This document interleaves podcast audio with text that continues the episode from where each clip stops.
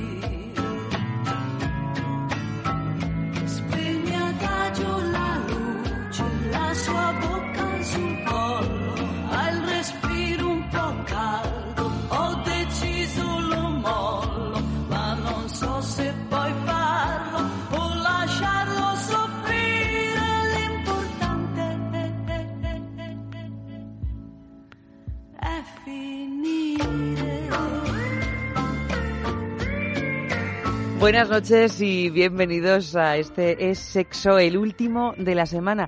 Esta noche tenemos Es Sexo de cine y Andrés Arconada nos trae un drama con un toque dulce, bien dulce de hecho.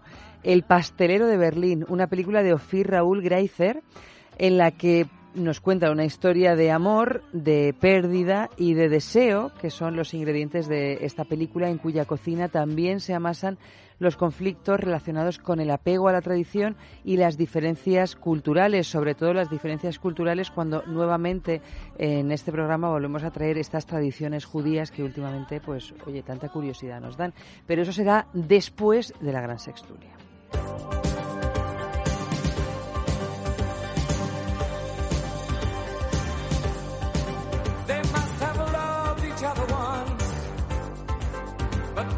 Many years ago.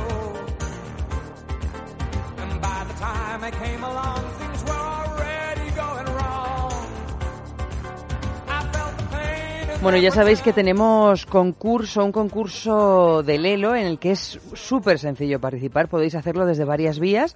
En nuestro Facebook es, Sexo, en nuestro Twitter arroba es Sexo Radio y también en nuestro nuevo número de WhatsApp, el 681-205-327, donde podréis dejarnos vuestras notas de voz acerca del tema que os decimos. O sea, completad esta frase. El verano ya llegó y mientras Lelo y yo Ahí tenéis unos cuantos días para reflexionar, pero ir dejando en nuestro, sobre todo en nuestro WhatsApp, que es lo que más nos apetece escuchar, vuestras notas de voz, com- completada esta frase. El WhatsApp, os lo recuerdo, 681-205-327.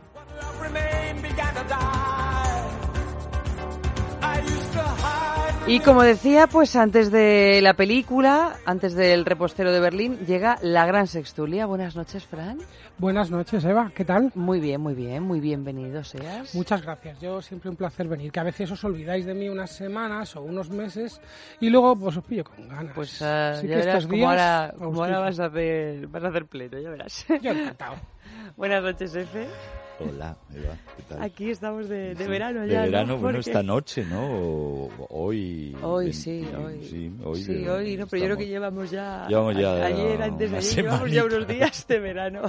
Desde que se casó Anomalio empezó el verano. De verdad, es increíble. Se casó Amalio y Estamos- empezado el Se verano. nos nota como más zumbones. Sí. De no me estreses. Zumbones. Sí, un Sí, poquito. sobre todo a ti que tienes ese color de piel caribeño. Bueno, es que diríamos. yo soy el Caribe. Pues caribeño. Caribe hecho carne. hecho foro. Auri, buenas noches. Buenas noches. ¿Tú pues también nada. tienes mucho calor? Yo O también tú tengo ahí en la ¿eh? sierra no- Yo en la sierra también hace calor. ¿También? Sí, amenazan los mosquitos. Mm. También, pero ya, ya huele a verano, ya apetece, cremitas, piscina. Yo estoy feliz. Tú estás feliz incluso bastante morenita también de cara estás. Sí, es lo que tiene la sierra. Sí. Eva, mira que te lo tengo dicho. Lofanía, ¿eh? Sí, La- sí, sí, Que dejes de, de- de estar en, las calles de. Madrid. Pues nada, oye, en cuanto pueda, en cuanto Toma pueda. nota. Pues vamos con la primera sextulia de. hoy la primera sextulia, la primera noticia de la sextulia, que, bueno, que, que tiene mucho que ver con, con los premios Nobel. Jean-Claude Arnold, eh, responsable de la crisis de los premios Nobel, será acusado por violación. La Fiscalía sueca enjuiciará por dos violaciones cometidas en 2011 a Jean-Claude Arnold, el intelectual vinculado a la Academia Sueca, cuyas acusaciones de acoso sexual han sumido en una profunda crisis a la institución que concede el Nobel de Literatura. Según la Fiscalía, el estado de las pruebas es sólido y suficiente para el enjuiciamiento.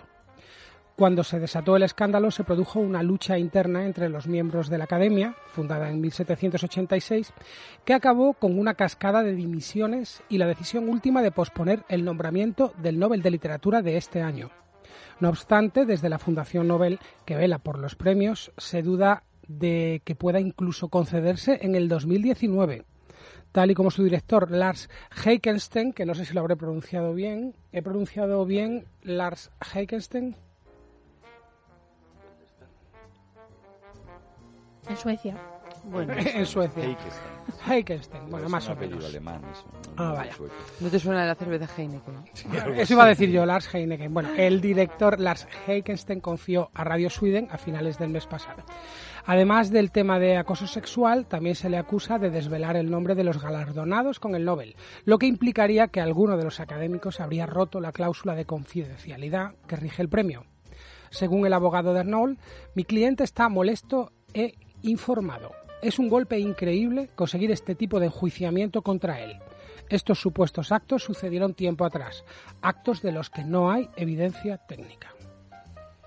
Bueno, la verdad es que si es verdad todo lo que se le achaca, este hombre, no, o sea, no sabía yo lo que había desvelado, mm, o por lo menos eh, supuestamente había desvelado el nombre de los galardonados con el Nobel. No, yo tampoco, a mí todo esto me... Pero bueno, Este, este tipo, bueno, ya hemos hablado de él Sí, hace sí. un par de meses, bueno, cu- cuando, Bueno, cuando Ah, salió la noticia, salió la ¿no? noticia, Mm. que tampoco sabíamos, entonces especulábamos con qué iba a hacer la academia sobre el premio Nobel de Claro, porque de dijeron, 2018. de hecho, que no iban a, lo mejor a, lo mejor a Sí. darlo, que iban a dar el año no que se viene sabía, dos. exacto, y al final fue lo que hicieron. Sí, Y al final eh, han procesado a, a este... A. Sí, eh, bueno, básicamente yo eh, ya os dije que había oído hablar de él antes de... O sea, era un tío del que se hablaba en el ambiente cultural, en, sí. en sobre todo porque es un fantasma. O sea, es un tío que tenía cierto poder eh, por ser cónyuge de una académica y por estar ahí conectado con el mundo editorial y cultural y es de estos que en vez de quedarse en un segundo plano como el marido de la Thatcher pues primero. eh, pasa primero y hace gala y entonces pues hace gala de eso de, de- no era él el que decía que soy lo más parecido a un académico que se puede ser sin serlo, ¿no? Pues Mm. entre otras cosas supongo que mismo recibía decía eso. sí, sí, recibía un- información de su mujer Es que la mujer también confidencial, no pero- conocería las hazañas del marido, claro. claro, supongo que no. Pero bueno, es eh, va con un poco con el arquetipo. Yo no, no soy quien para juzgarle porque no lo conozco, no lo trato, pero sí que siempre ha tenido pues fama de, fan- de fantasma, sobre todo de fantasmón. No sabía que aparte era más que un ligón, un acosador o un violador. También recuerdo que, que está procesado desde hace muchos años, aunque no se le ha podido llevar a juicio, el de, este, el de Wikileaks. eh, Julian Assange. Julian Assange por la por la fiscalía de Estocolmo por la justicia Sí, había unas sueca, acusaciones también. de sí. violación y aquello pues eh, eh, pues eh, fue un es un caso aún muy polémico porque no se sabe si Sí, fue una falsa si fue acusación una, si para fue una intentar... trampa Sí. sabes y Claro, porque todo vino a raíz de los de las filtraciones de claro Wikileaks, claro ¿no? Entonces, eso ya claro, yo ahí tengo que o sea, bueno pues lo diré que, que, ahí es ahí, ahí anduve más cerca del caso de Julian Assange, de rebote pero resulta que quien lo trajo a Suecia y lo estuvo protegiendo durante un tiempo es uno de mis mejores amigos y además mi vecino. Y a pesar de todo, un gran amigo, es un periodista de investigación sueco muy famoso, también muy polémico y tal, un hombre muy gran tipo, ¿no? Y bueno, luego luego me ha dicho cosas de Assange en privado como pues no tan positivas, pero en ese momento él creyó que sabéis que al principio lo de WikiLeaks hasta caía muy bien, incluso Sí, a mucha claro. gente le sigue cayendo bien y bueno, pero al margen de eso él, eh, bueno, hasta tal punto eh, estaba ahí metido Julian Assange durante unas semanas, un par de meses en la pandilla, ¿no? Que bajaba a mi casa o subía. Y yo, yo vi- vivía en España entonces, ¿no? Pero iba de vez en cuando a Suecia. Pero lo que se hacía es llamar por teléfono prácticamente todos los días. Y durante ese tiempo, el teléfono de mi casa de Estocolmo sonaba intervení claramente pinchado Mm. por la tía, por Mortadelo y Filemón, o sea, pinca, voces, sí, sí, sí. Y siempre había en la puerta un coche en plan Homeland, eh, en plan película serie. Y al final, pues, según mi amigo, esto fue una trampa, a pesar de que de que Assange es un tipo con problemas de empatía y muy poca perspicacia para según qué cosas, ¿no? Pero que más o menos le, le liaron. Una trampa. Sí, sí. O sea, luego no ha simpatizado con Assange, pero no cree, y él sí que está informado, que él ha- haya violado a nadie.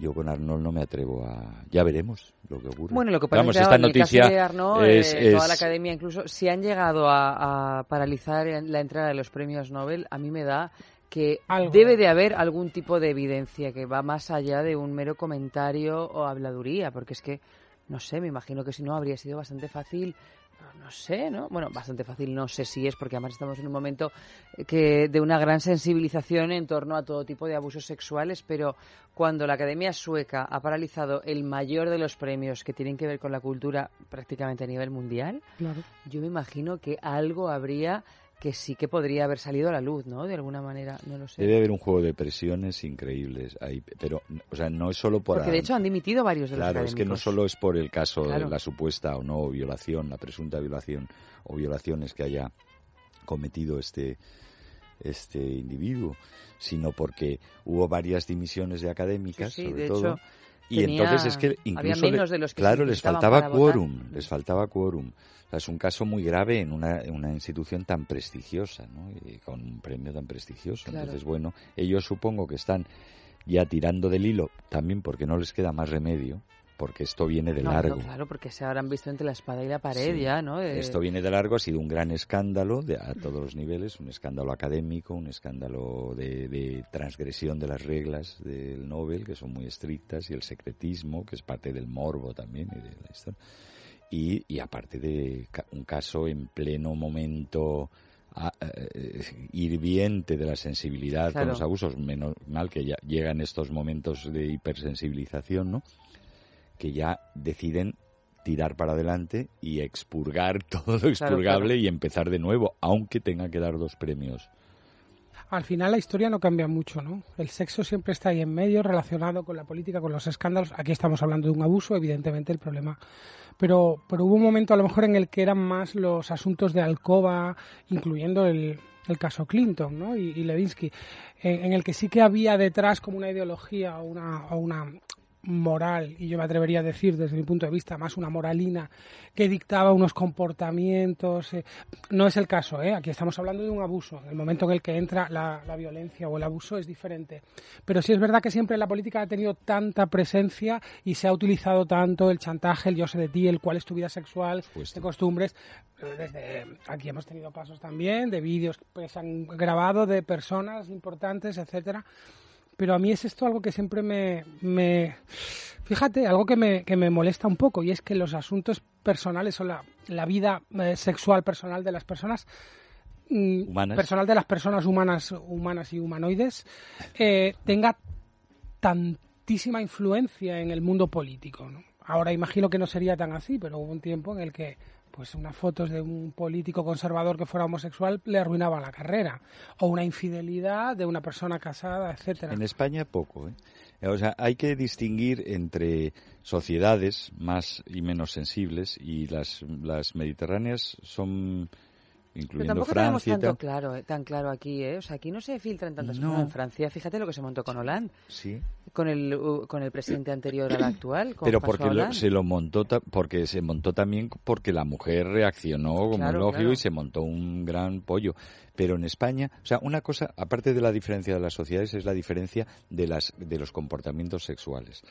O sea, están los los digamos ilícitos, o sea, pues ir con prostitutas o prostitutos, eh, de, eh, Sí, abusos, abusos, diciendo, acosos, violaciones, acoso, eh, prácticas fuera de- y luego y algunos casos de ex- extravagancia, de gran extravagancia sexual que se, pero y eso sea aquí en, o en, en- en Antequera o en, o en Londres, pues claro, eso sale a la luz y ha de ser así. Pero luego están los comportamientos perfectamente lícitos. O sea, hoy día, pues, ser homosexual o tener un amante, incluso, o sea, el sexo consentido, o irte de fiesta con, o sea, hacer un trío, vamos. Eso trasciende poco. Para lo tampoco, cotillas que claro. somos en España y lo y que machacamos con cualquier cosa, que una vez te pusieron una multa y no la pagaste o cualquier cosa, o sea, que estamos muy sensibles también con eso. Uh, que la gente, te- sea, que han tenido amantes y además se ha sabido o sea, Pero tampoco se filtra prácticamente tanto, todos ¿no? los presidentes del gobierno. Sí, y pero- si se filtra, no se les ataca por eso. O sea, se puede que se filtre, pero no deja de ser un chascarrillo o algún comentario pues sobre Rajoy, ¿vale? Anecdótico, cosas que se han dicho, ciertas o no. Las Sí, pero no se amantes de, publican de una manera de. Suárez, de Felipe González, de no sé, no, pero no, pero no, no, entra- salen, pero no, no salen en, entra en en la eso. prensa, no salen en la prensa nacional No. al nivel que pueden salir, por ejemplo, En en lugares como el Reino Unido, Reino Unido es, en ese Mm, sentido, En son... Estados Unidos. en Estados Unidos, o sea, es una cosa que pero que se publica en periódicos No, y eh, que serios, acaban con tu digamos. carrera. Pueden acabar con tu carrera o no, pero aquí ni siquiera con cosas que eran secretos a voces, que hasta que no lo dijo, eh, estoy pensando en la monarquía, porque fue la propia, la reina madre, ¿no? la sí. reina Sofía que dijo, bueno, eh, mi marido, pues En él fin. siempre ha tenido, quieras que no, sus amiguitas y entonces Siempre ha ya, sido muy campechano. Bueno, Pues sí, eso se ha ah, sabido. eso Ha se sido muy sabía dado toda la al- vida. Vamos, de ha sido muy niño dado yo al ya pueblo. lo Claro, sabía, pero nunca, nunca nos hemos atrevido, si es que alguien se tiene que atrever, pues me imagino que por diferentes razones, a publicar ese tipo de cosas, cosa que en Inglaterra... no se ha atrevido porque que- se ha porque se ha movido muchísimo Pues dinero anda que Felipe de negro. Edimburgo no ha sido tan bien, Pues hasta que le cortaron Claro. las patitas, vamos. Bueno, y luego ya, el- por supuesto, lo de Carlos y Diana, que ya teníamos hasta las, a la- los teléfonos filtrados. Sí, sí. Pero aquí Sí, eh, todo lo que se sabe es que nunca se llega a confirmar a esos niveles. No, No, porque yo ahí. recuerdo cuando era pequeña que mi madre me decía, no, porque es que... eh, ¿Cómo se llamaba la mujer de Felipe González? Carmen, Carmen Romero. Romero. Carmen Carmen Romero, no, es que se ha enamorado de un, de un profesor. Y yo decía, ¿ah, sí? Pues sí, sí, sí. Pero nada, nada. O sea, bueno, mi madre me decía porque le había contado no sé quién.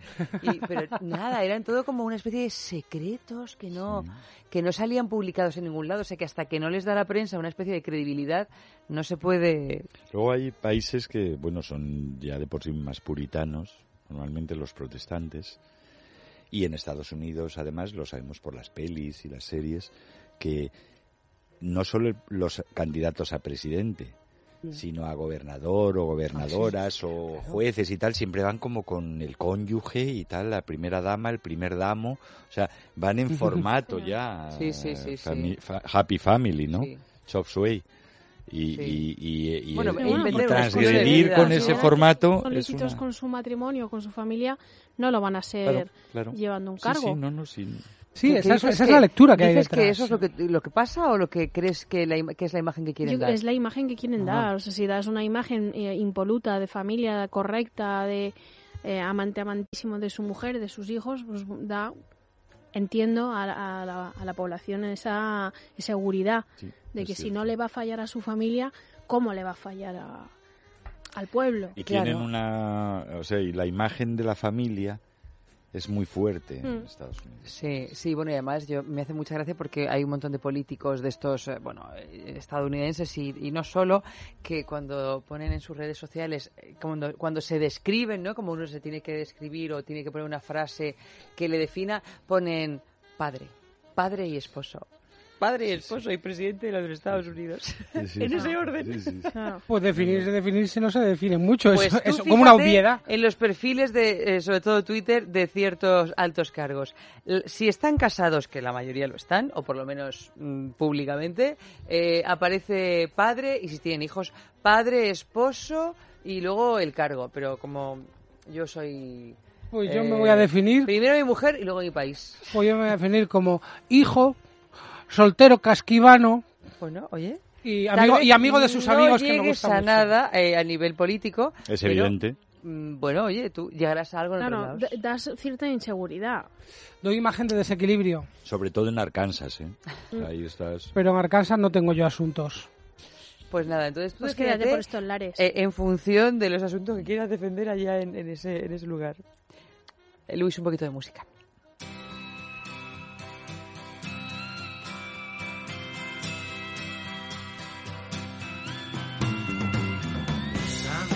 Sabes mejor que nadie que me fallaste. Que lo que prometiste se te olvidó. Sabes a ciencia cierta que me engañaste. Aunque nadie te amaba igual que yo. Lleno estoy de razones para despreciarte. Y sin embargo quiero que seas feliz. Y allá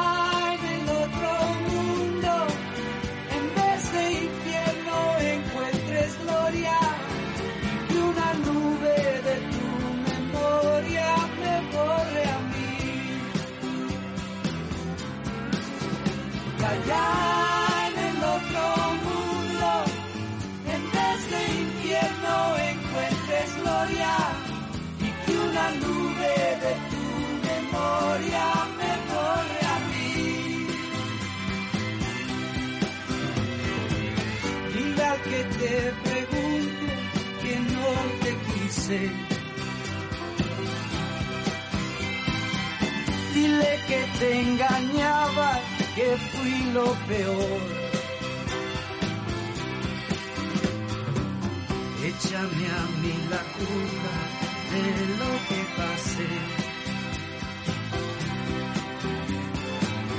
Cúbrete tú la espalda con mi dolor.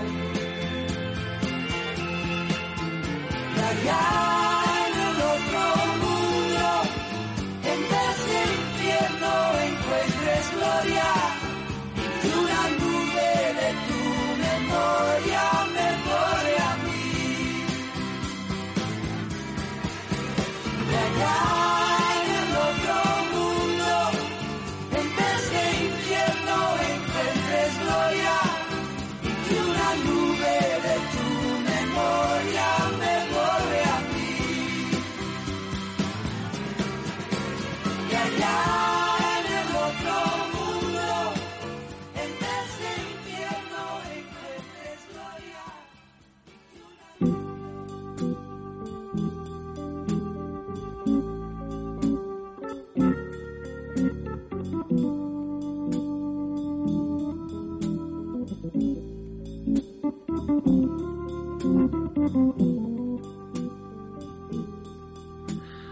Bueno, pues vamos con la segunda noticia de la noche. Que dice así el titular: Echa Viagra en la comida de su marido y él la denuncia por intento de homicidio. Demanda de divorcio y acusaciones cruzadas entre un matrimonio de Florida, Thomas y Alisa Bergen, en la que se mezcla infidelidad, Viagra e intento de homicidio. Todo empezó cuando Alisa pidió el divorcio alegando que su marido le era infiel, un hecho que es cierto. Pero en pleno proceso, Thomas, que no se siente bien, se hace un chequeo médico y los análisis demuestran que lleva tiempo consumiendo Viagra, algo que él niega.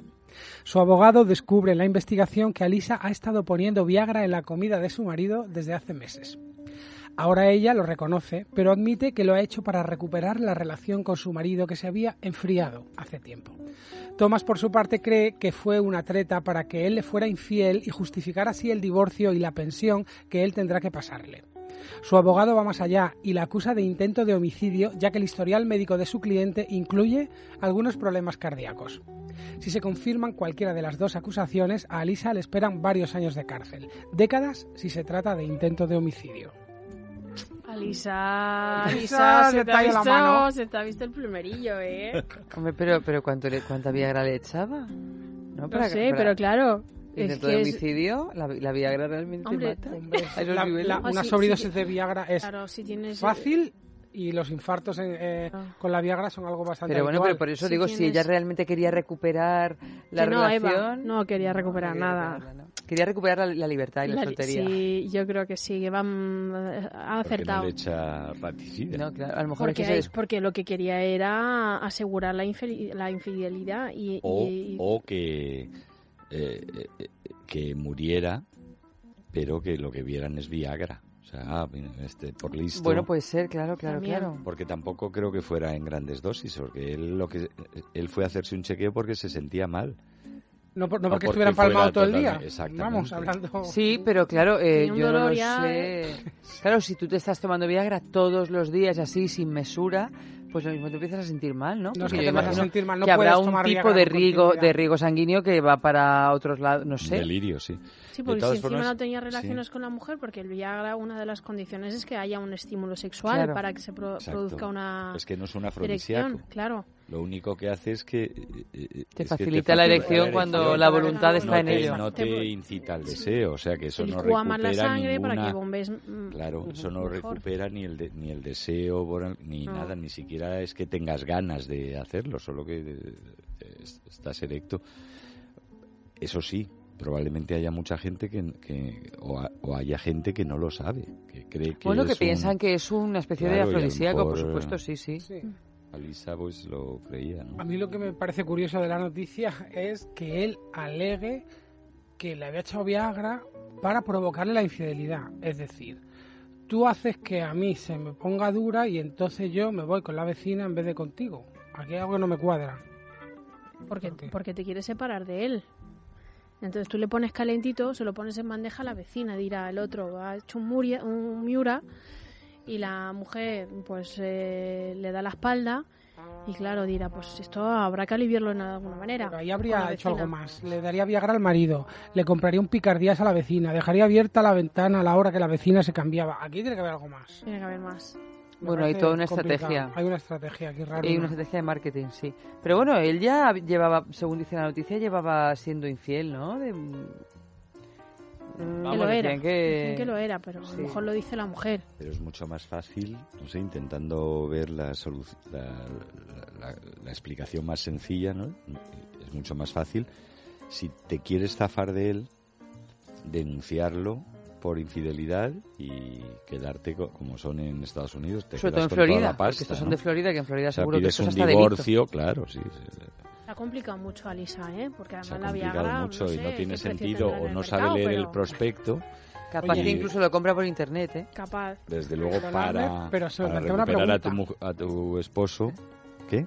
Que se me planteó una pregunta, perdonar porque hace tiempo que no vengo, pero ¿se- eh, ¿sigue habiendo una noticia falsa? Ah, sí, sí, sí, sí. Por Ah, supuesto. amigo, pues ya está, no digo más. Hay una noticia falsa, por cierto, que no hemos dicho, claro que sí, que es la que nos va a hacer ganar el diamante vibrador de Bichou Indiscret, claro que sí. Ah, claro, Pero bueno, puede ser esta o puede, O puede ser otra. eh, otra, o sea, puede ser esta, puede ser la siguiente, o sea, en fin. vale, no vale, pero es sabemos. que de repente me han cuadrado- Todas parecen, fa- todas van maquilladas igual, ¿eh? En esta- Todas van maquilladas, ¿no? sí, todas pueden ser falsas. Una maestría. Todas en que la realidad- realidad supera la ficción, eso ya lo sabemos. Sí, sí, en realidad sí. Pero vamos, yo creo que esto, eh, en comparación con otras noticias que hemos leído, no me parece tan grave, ¿eh? O sea, lo de que ella es tan grave me refiero a nivel de pensar que pueda llegar a ser falsa. Que esta mujer le estuviera echando Viagra a su marido. Claro, es que luego los planes... A mí los motivos es lo que me resultan Sí. extraños. Un poco ahí. Pero es que a veces los motivos esa- son bastante extraños. Y esa confesión así arrancada, así de- pues, pero ¿para qué confiesas? ¿Te han pillado con la Viagra en la mano acaso? Tú di que no sabes nada. Todo es un poco extraño y, y esta ingenuidad. No, pero era era para recuperar mi relación. Y el otro, no, era para matarme, para matarme. Pero yo creo que se pondría nerviosa, ¿no? Ella ya cuando te pones nerviosa es como tienes que decir la verdad. Claro. Sí. Cuando no te dejan dormir dos noches. Bueno, y que Confiesa, el cargo de conciencia, ¿no? El cargo de conciencia es tremendo. No, pero no creo que haya sido un tercer grado salvaje como si hubiera eh, comet- si fuera una una asesina en serie o algo así, tampoco es para tanto. Por echar los polvitos. Bueno, yo qué sé, ¿eh? o sea, a mí- o sea, yo me imagino que habrá gente que se un cuando está la sí. justicia de por medio. Pero y, y que además ahora se me acaba de, de- de ocurrir, o sea, ella si le da el Viagra con la excusa de, de que quería recuperar la relación, ¿en qué momento te has insinuado a tu marido para intentar recuperar? Porque Eso si es lo peor de todo. Si tú sabías que le estabas dando Si no. Viagra, nena, que te lo tienes ahí preparado. Pero es que no sabemos no, si, si, si o sea, ahí se te insinúa cala. Esto no. le das Viagra, pero en unas dosis. eh, Claro, le das Viagra, pero, vivas pero luego y te pones esperas a que el... se duerma No tiene ni que ya, insinuarte, se te insinúa él. pues te, te subes al, al tío vivo. Claro. Subes al tío Sí, vivo. Claro. Te lo ¿Qué digo Ella- gráfico ha quedado eso? Pero ella no se subía, porque si no, él no se quejaría. ¿O sí? No, estaría feliz como una perdiz. ¿Tú crees?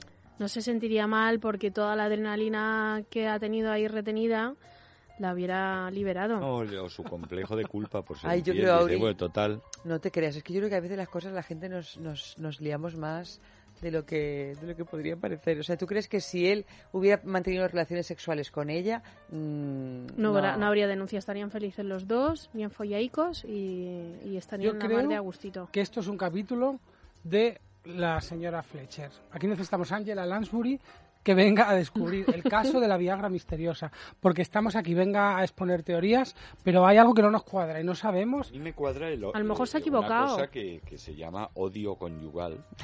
O sea, que ya no lo remonta ni el sexo más salvaje. Pero a lo mejor sí. ella no se pensaba que era Viagra y se pensaba que Ella era tal un- vez sí, pero él, yo creo que...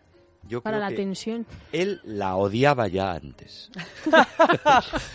y con esto ya eh, Se ha quiere escrito un meter en la, en la trena y encima divorciarse y no darle ni un duro.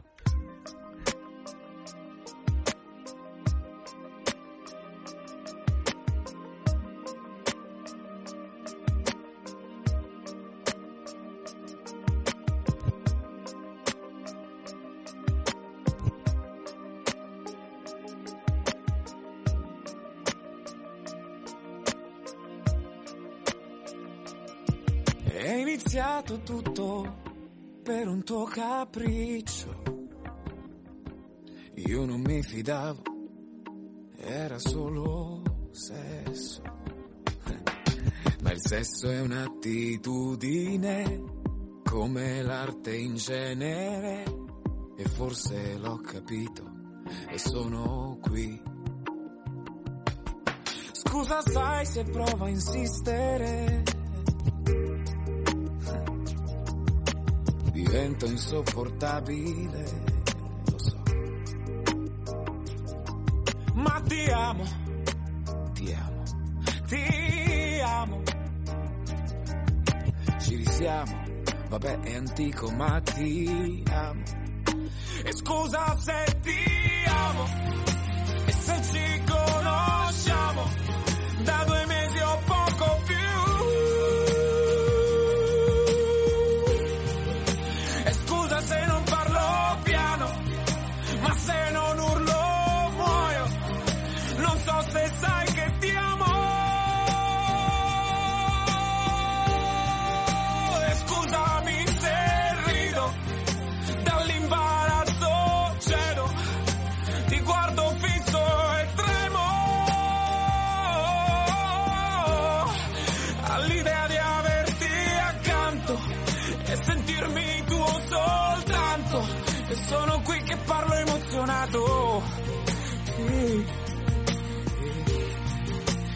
sono un imbranato. Sono un imbranato.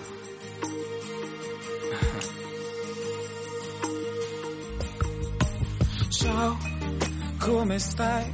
Domanda inutile. Ma a me l'amore mi rende prevedibile. Parlo poco, lo so è strano, guido piano. Sarà il vento, sarà il tempo, sarà fuoco. E scusa se ti amo, e se ci conosciamo, da due mesi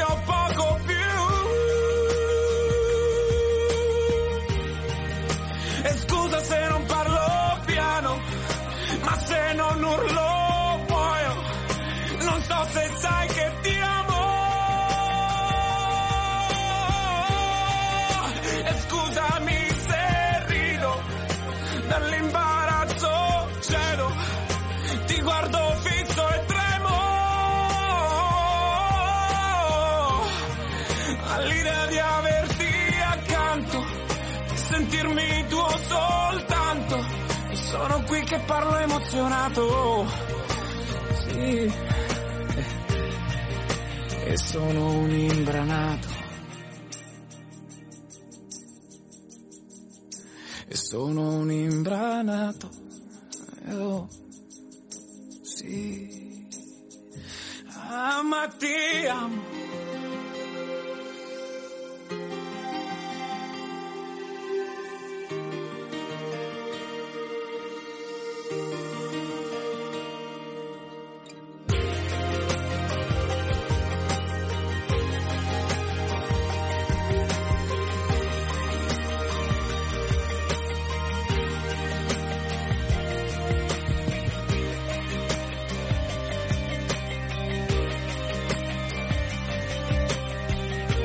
Vale, y vamos a la tercera noticia de la noche. Un dentista descubre una lesión por felación.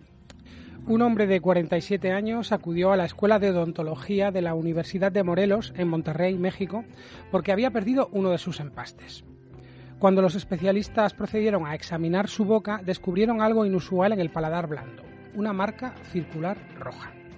El paciente no era consciente de haber sufrido herida alguna en esa zona, los dentistas le preguntaron sobre sus hábitos para tratar de dar con el motivo y el hombre terminó explicando que practicaba sexo oral con frecuencia. La última vez tres días antes de la consulta. Además, afirmó que había consumido drogas, por lo que lo practicó con mayor fogosidad. Según el equipo que lo atendió, el contacto del paladar con el glande puede provocar un hematoma por traumatismo. Otro factor es que la succión del pene habría dilatado las venas de la boca y facilitado la hinchazón. Con todo, la lesión era de carácter benigno y en un chequeo posterior realizado tres días después se comprobó que había desaparecido. El equipo médico insta, no obstante, a los demás especialistas a que tengan en cuenta el caso para que consideren la práctica del sexo oral como factor no solo de enfermedades de transmisión sexual, sino de lesiones de carácter físico. Bueno, ¿y ese pene cómo habrá quedado? Ya ha quedado así el paladar, se ha salido del alma, Uri. Madre mía. ¿No? Pues si el paladar se ha quedado inflamado, habrá que ver. el- ¿Cómo? ¿Cómo está ese pene? Pues hay penes y penes, no sé. El Y la ley de protección de datos no tiene nada que decir al respecto. No sé, yo, yo antes de antes de lanzarse en estas cosas, pues yo creo que habría que, que preguntar que viniera el del pene para ver si el problema era del paladar o del pene, porque aquí hay... ¿Tú cómo lo ves todo esto? Yo Sí. esto no lo veo. Hombre, yo creo que- que- Lesiones en el paladar por... que- que yo, yo así, mm, leyendo la noticia, diría más que es un tema de pene que de paladar, ¿no? Porque el pene es el que puede llegar más, más o menos al fondo.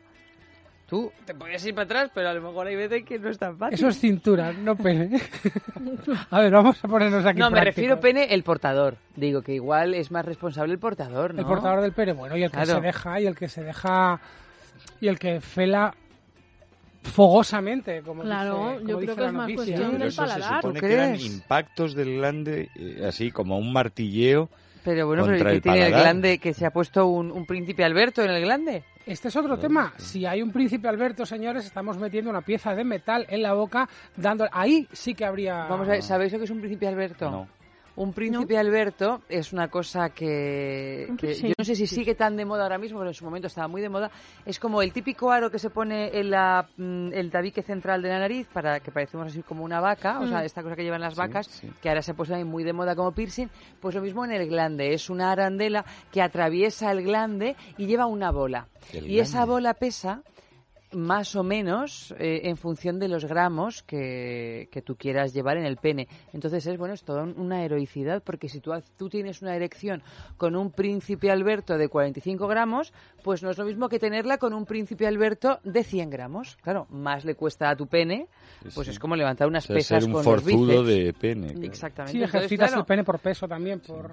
si tú tienes un príncipe Alberto en el glande de, del, bueno, los gramos que sean, y entonces, claro, estás haciendo una felación con el traqueteo habitual, eh, pues a lo mejor, claro, el boom boom de la bolita te va impactando en el paladar blando. Además, el príncipe Alberto, que es muy monárquico el nombre, ¿Y por qué? ¿A Eh, qué se debe el nombre? pues eh, no sé, la- imagino que imagino que vendría que habrá alguna alguna leyenda no sabemos si el príncipe Alberto de Mónaco, hoy por hoy rey, o es anterior. Yo creo que es anterior. Debe ser anterior.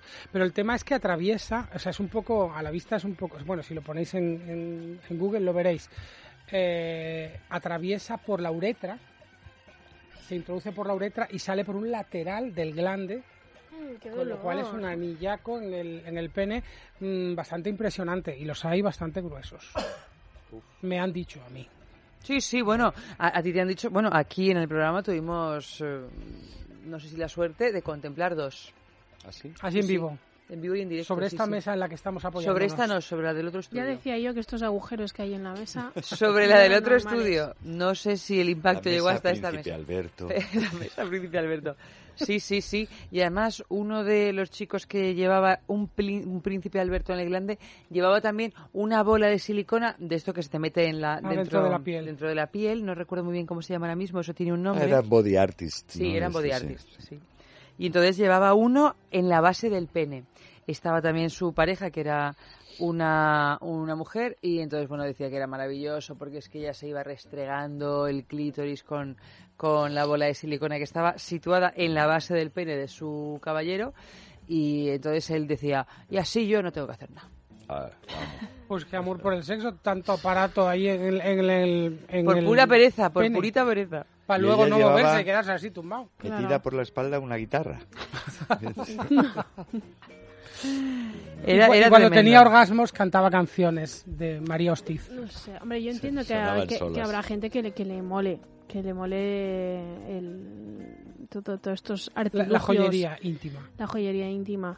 Yo, aparte del, del- del diamante vibrador de Bijou, no... No tienes, no tienes ningún otro plan. No, no, no, y No, me, me dan, del- me el- dan el miedito. en el clítoris no te interesa. ¿A ponérmelo yo? Y bueno, claro. Pues no, Eva. En los pezones, anillarte los No, digo como pezones. tampoco, tampoco. Anillarme los pezones tampoco. hablando del Te Príncipe Alberto. te lleven de paseo por el bosque. No, no, no, no, es que me están, No, me es están en dando, otro- subiendo un escalofrío por la espalda que es que Se, se no, puso no. también muy de moda el tema del piercing en el en clítoris, el ¿eh? clítoris, sí.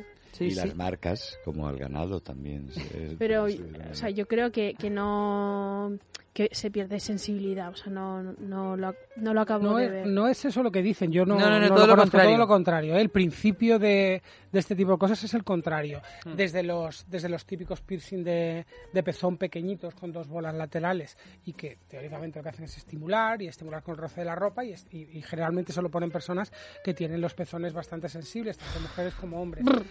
Y luego imagino y deduzco, a mí también me provoca lo mismo que a ti, a mí no me atrae nada la idea de... de ¿No os ha pasado que ahí. lleváis una camiseta Sí. que tiene la marquita y por dentro, o sea, yo que sé, el cocodrilo de la cosa, cualquier cosa, y por dentro los hilitos y te va rozando el pezón y Y acabas te está poniendo de una mala cosa. leche.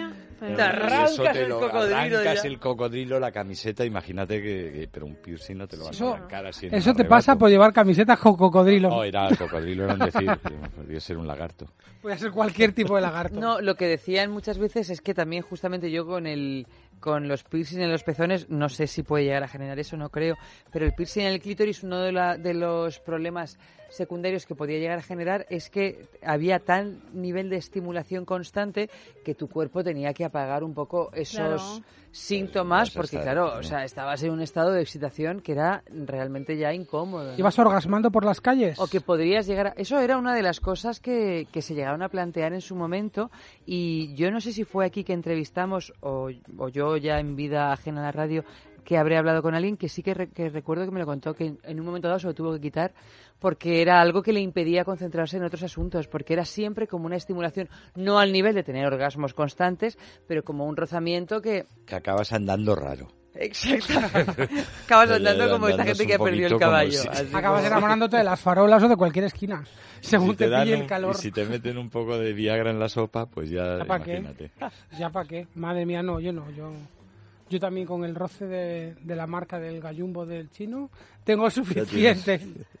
Que me dejo yo a veces las etiquetas por dentro para que me vaya rozando así un poco lo que viene siendo la huevada con, con el, con- con el, slip del chino de, mano de- No, pero, no, no, no, yo, esto, ya ya- cuando, cuando te quedes tú ya con ella, Eh, lo ya lo hablan con ella. No, no os chivéis, Yo no ya no digáis me voy a meter llanta ahí. que he dicho slip del chino. No, ¿vale? no, no, que, mira, slip del chino yo creo que incluso lo podrías llegar a decir en determinadas circunstancias. Ahora, lo de huevada, yo te recomendaría que no lo repitieras con ella. Pues no volveré a decir huevada. Y Gallumbo eh, Sí. depende de en qué... Es verdad, si que dicho en la gallumbo del chino. tal, pues tampoco... No, es que claro. Mira, si dices gallumbo, eh, dilo así como si fuera un argentinismo, gallumbo. Gallumbo. Que- no, hombre, es un argentinismo. eh, Es como tú te has pasado mucho Gallumbo. tiempo viviendo en, en Latinoamérica.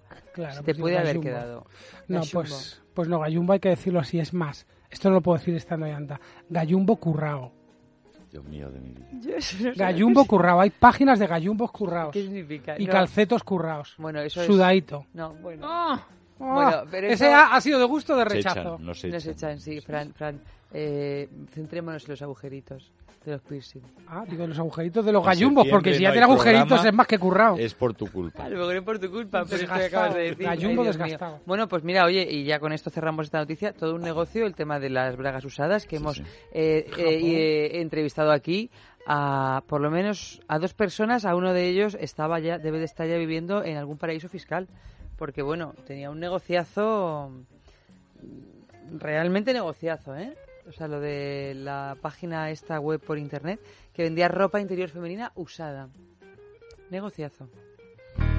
When I was younger, just a bad little kid, my mama noticed funny things I did, like shooting puppies with a BB gun. I'd poison guppies, and when I was done, I'd find a pussy cat and bash in its head. That's when my mama said, What did she say? she said, my boy, I think someday you'll find a way to make your natural tendencies pay. You'll be a dentist. You have a talent for causing things pain. Son, be a dentist. People will pay you to temperament's wrong for the priesthood. And teaching would suit you still less. Be a dentist. You'll be a success. Here he is, girls, the leader of the pack. Watch him suck up that gas. Oh my god! He's a dentist and he'll never ever be any good. Who wants their teeth done by the Marquis de Sade? Oh, that hurts. I'm not numb. Ah, shut up! Open wide!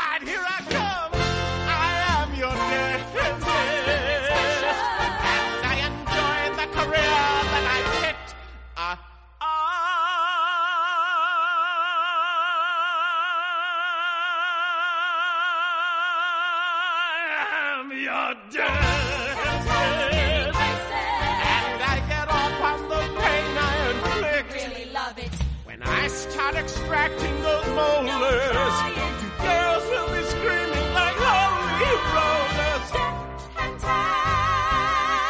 And though it may cause my patients distress, Distress. somewhere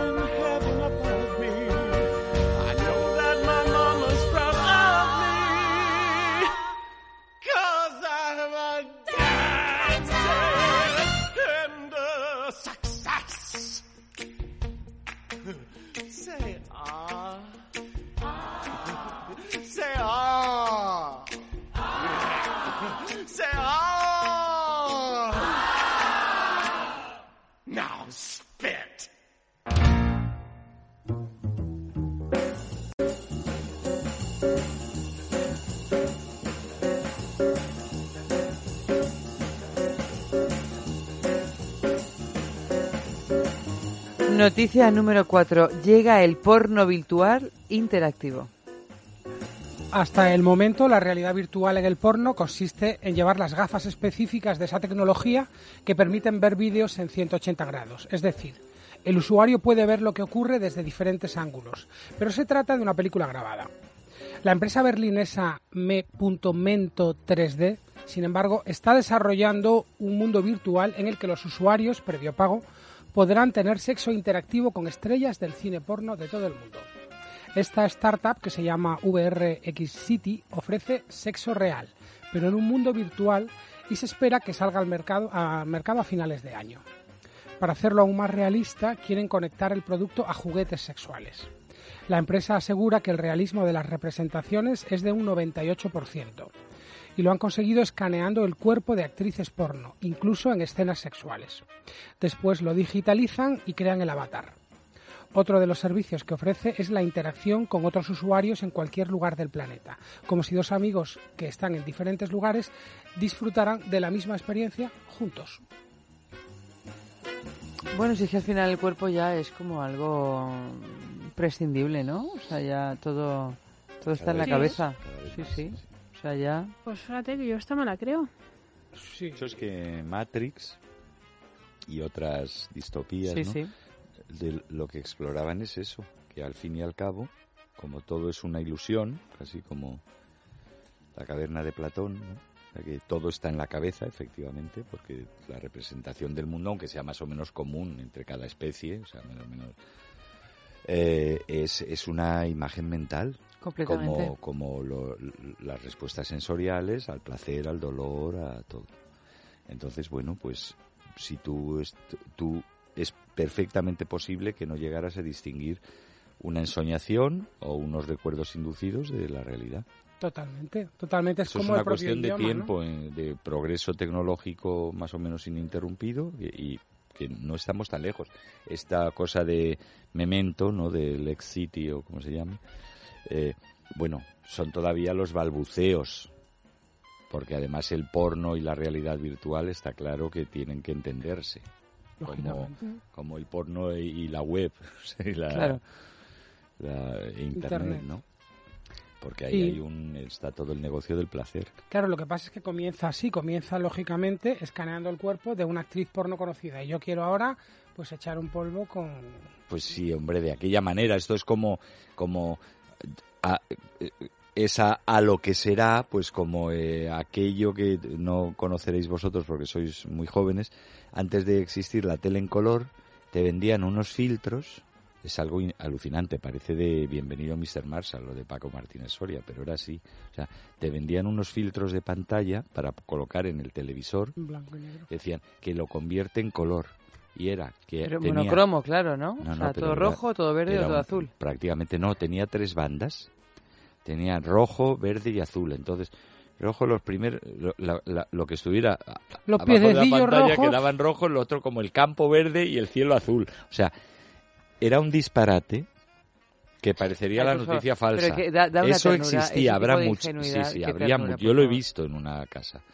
Y, y much- bueno, muchos oyentes recordarán aquellos filtros de pantalla para convertirlo en color. Pues Recuerdo esto las gafas prácticamente es 3D. lo mismo, ¿no? Las gafas 3D con un cristal azul, con, con un... Verde y otro Verde y rojo. otro rojo. Con uno, sí, verde Azul azul, y y otro rojo, rojo, sí. azul y rojo. Que yo me ¿Azul y hice rojo unas o en verde y el rojo? colegio. Verde y Sí, rojo. pero eso Verde y sigue rojo. existiendo. Sí, sigue Pero eso existiendo. estaba sobre Eso todo para ver libros con... No, y era para ver películas también, las, Eh, las películas sí. en 3D que decían que estaban Sí, rodadas sí, en dos sí. planos y tal. Sí, tenía su afectillo, yo llegué a, a ver algo. Bueno, es como en los libros ilustrados en 3D que llaman Sí. y te ponen esas gafitas, pero porque hay una doble imagen superpuesta, Superpuesta. un poco desplazada, Una en rojo, otra en claro, azul. y te crea sí. un efecto estéreo, ¿no? Pues lo que iba a decir es que empezamos así con una actriz porno conocida, pero ¿y si yo ahora quiero echar un polvo con... Bueno, pero esto es lo que te Ava ofrecen Gardner. después. Con Ava Mira, Gardner. lo que, lo que se te dicen. de la película, Con Ava Gardner o con, o con tu vecino. O con O sea, tu ex. Claro, o con tu ex. Ay, con tu ex me da mucha pena eso que acabas de decir, es como, ¿no? Bueno, Bueno, a mí no fuera, fuera de antena has vamos, o dicho sea. que sigues enamorado de... No, no sigo enamorado de mi ex, no me tires de la lengua, que me vas a hacer hablar de cosas que no quiero hablar ahora en público. No era verdad. Pero que por supuesto yo creo que, Dice, no era verdad, Era ha dicho el pobre así como, no era, Era una verdad, era una maldad. que- pero que vamos, que esto se- fuera maldad o no, o sea, lo podrías hacer perfectamente si esto se, se lleva a cabo, porque o a tu yo jefe, creo que es, otra de las, otra de la, de los incentivos, ¿no? Mm. O sea, Un que- avatar de Allanta. Fíjate. Un ¿De avatar Allanta o de- Vamos, ya te digo yo que un o de avatar de Allanta sería un éxito seguro. Seguro. Porque Allanta tiene Esto muchos se fans. puede, y se puede, ahí encar se puede encargar. Yo imagino que se podrá encargar de Me- cualquier Memento, persona que, memento a, quien puedas eh, escanear, eso sí. Claro. O sea, tienes Pero de que- La escaneamos un día que venga pronto. Pero yo propongo que escaneemos a Llanta, pero no para sexo. Yo propongo que hagamos una especie de holograma. Entonces tú, por ejemplo, tienes un problema con tu pareja en la cama. Entonces le das al botoncito y aparece a Llanta, así como en el Si espejo, diciendo, Siri, sí. ¿qué problema tienes? Tipo Siri. A ver, ¿has pensado que quizá Abusamos últimamente... de ella porque está ¿No? No le has puesto. Viagra. en la comida. ¿Has pensado echarle un poquito de Viagra? Pero fíjate, yo en creo esta que receta de Auri tan buena. Tendría más, más, o sea, yo creo que eh, al final ese tipo de, de inventos tiene más éxito en el círculo privado de cada cual que a nivel público, de que tú te quieres acostar con Ava Gardner o con James Stewart, Hombre, porque no en lo sé, realidad ¿eh? yo creo que sí, ¿eh? Yo prefiero, a- de ponernos, prefiero escanear a... ¿Tú sí? Pues yo no lo um, sé. ¿eh? ¿A quién O sea, escanearías? Jackman. Hagamos la pregunta. ¿A quién, ¿Tú a quién escanearías, eh, Eva? mm, ¿Quieres que te diga el nombre y apellido? No sé si, no sé si me conviene a mí. ¿Sí? Pero Yo no una escanearía persona- una persona Eva. popular, una persona popular Ah, que popular, yo qué sé, yo popular no, es que a mí populares no me interesa, a mí me interesa la gente que me interesa a mí. Mm. Sí, Sí. popular. Así una Estoy- fantasía sexual. No, o sea, que popular, con- que está muy bien, que popular, oye, que, que de repente ves una película y sales completamente embriagada con Ava Gardner, pero yo esto, si me lo compro, yo lo compro para, para mi círculo, o sea, no sé si mi círculo más privado, Pero si el círculo más privado lo vas a tener, Eva. No, no te creas, no, hombre, no, a veces no. Tú tienes, oye, pero tú qué afortunada eres, tú tienes eh, en tu alcoba a todas aquellas personas que te interesan. No, pero bueno, Mm, entonces- A una gran parte, a una gran parte. Ojalá es cuestión de tiempo y un poquito de... Pues hay de veces maña, que es ¿no? cuestión de tanto tiempo que pierdes la paciencia. Oye, pero qué bonito sería, mira, estamos, esto es ya un brainstorming de para venido arriba. me.mento. Porque eh, si, eh, si todos fuéramos escaneados y hubiera un catálogo universal, ¿eh? como quien dona órganos, Sí. Una- uno dona su avatar, ¿no?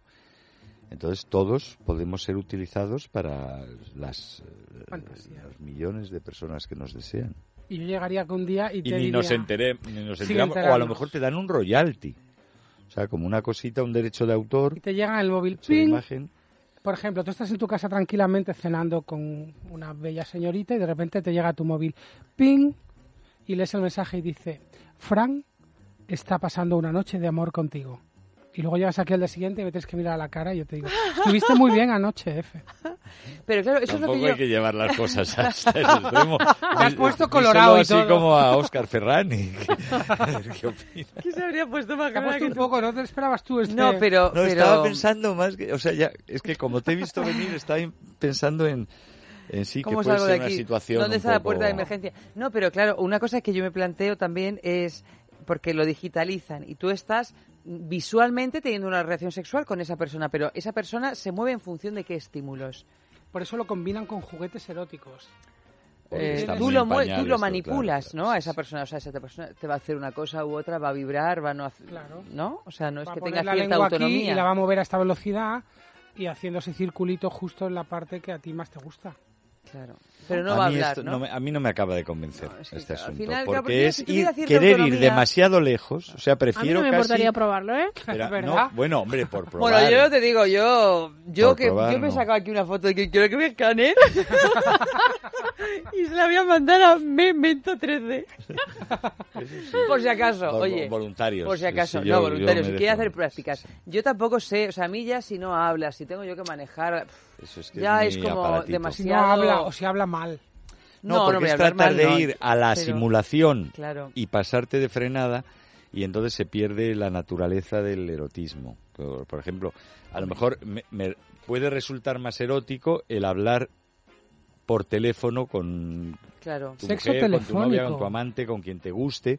Sí, Pero con una porque eso, interactuación eso con hay alguien una, que- ahí hay una real. interactuación y además estás en los límites que te permite esa actuación. No, no intentas simular lo que no está Pero ni de lejos. Pero vas a conseguir lo mismo, que será un, un, un avatar con el lenguaje de esa misma persona sí, sí, con el lenguaje. Ah, no, pero que va a responder, realmente va a responder, no, no va a ser racional. Bueno, habrá que probarlo, claro. Yo Habrá prefiero el físico, ¿eh? Yo creo que podríamos probar aquí cada cual que saque la foto de la persona y que no, que la mande a Memento Mm. 3D y que luego, oye, cada cual Yo ya... estoy esperando los implantes de memoria, como lo de, Ah, ¿cómo sí. se llamaba? Eh, Black Desafío Total. Ah, Desafío Total Total. Recall, sí, sí, que te, y otras películas. Ahí Sí, sí. es la primera vez que lo vi, que te colocaban, o sea, que ¿dónde quieres ir de vacaciones? ¿A Júpiter o a las Bahamas? ¿O con esto? ¿O quieres ser un aventurero? Entonces, nada, te dormías un rato, No como en Matrix, y te enchufaban el cartucho de, de esa experiencia. ¿no? Y entonces, claro, lo vivías completamente Claro. como real. El cuerpo, chulo. el cuerpo ya se nos está quedando No, atrás. eso bueno. Pero eso Pues- lo hacemos ya, ¿no? Seguro. La memoria selectiva. Ya, uno no, olvida las no. experiencias que no quiere, uno hace más grandes las experiencias que... Hombre, ya sé que Pero no, no es lo pero- mismo a ese nivel de poder vivir incluso cosas que ni siquiera te han pasado, ¿no? O sea, que te masturbes Realmente. pensando en tu ex no es, no es No lo mismo que lo de desafío total. No. Es un pequeño ¿Y desafío. paja, ¿Y paja es infidelidad? Va, sí. sí. ¿Paja es infidelidad? Sí, se considera, es pecado. Pecado e infidelidad.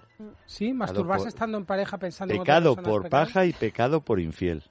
Doble pecado.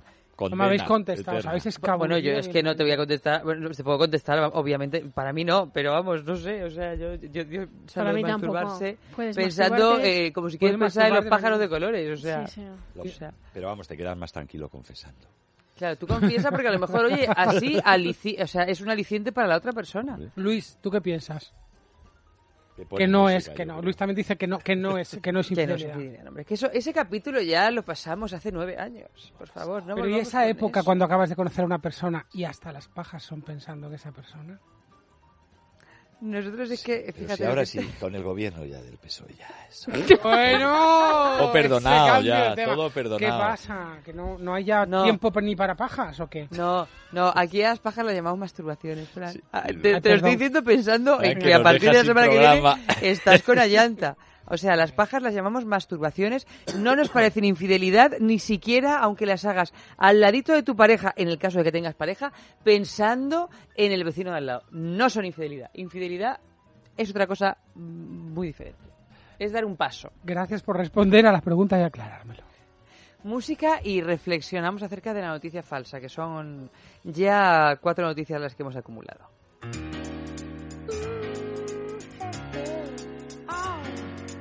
What we're living in. Let me tell ya. Well, it's a world that man can eat at all. When things are big that should be small. Who can tell what magic spells we'll be doing for us?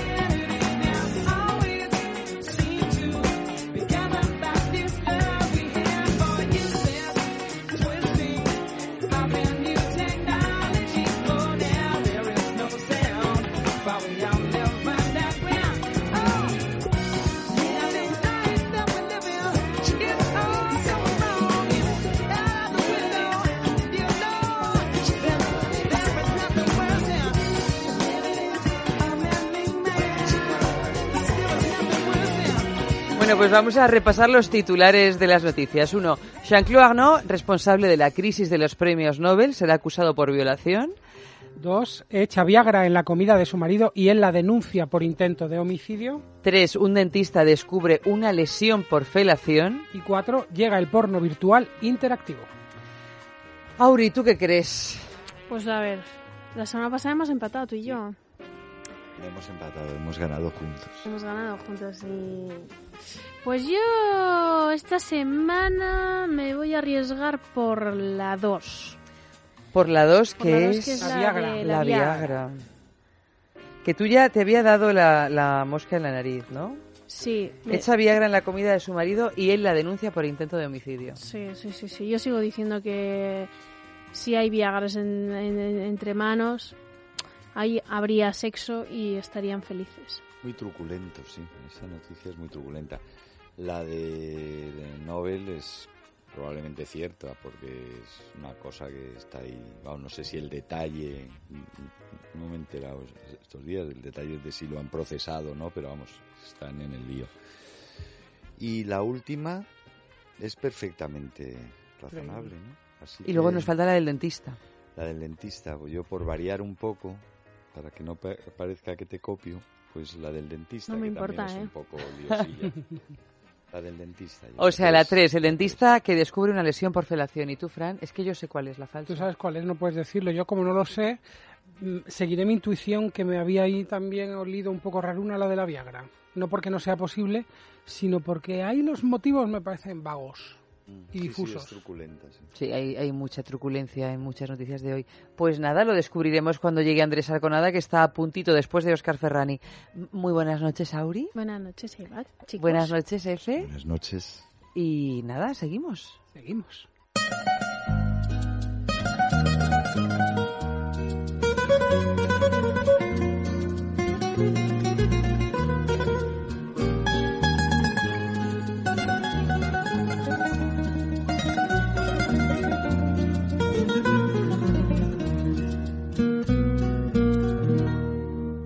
Toda una vida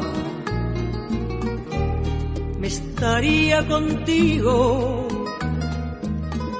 No me importa en qué forma, ni dónde ni cómo, pero junto a ti.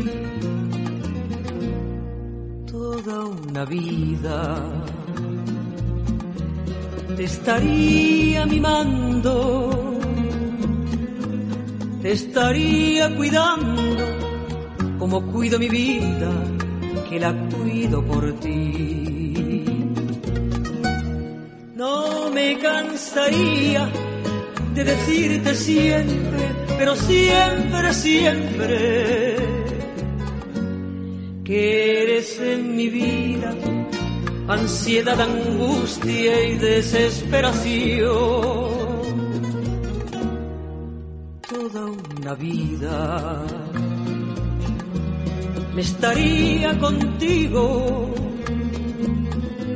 No me importa en qué forma, ni dónde ni cómo, pero junto a ti.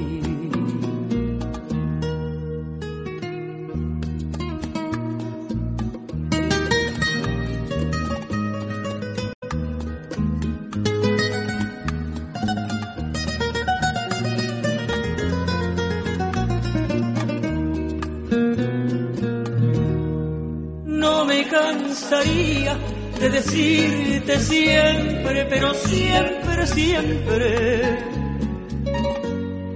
que eres en mi vida ansiedad, angustia y desesperación. Toda una vida estaría contigo. No me importa en qué forma, ni dónde ni cómo, pero junto a ti.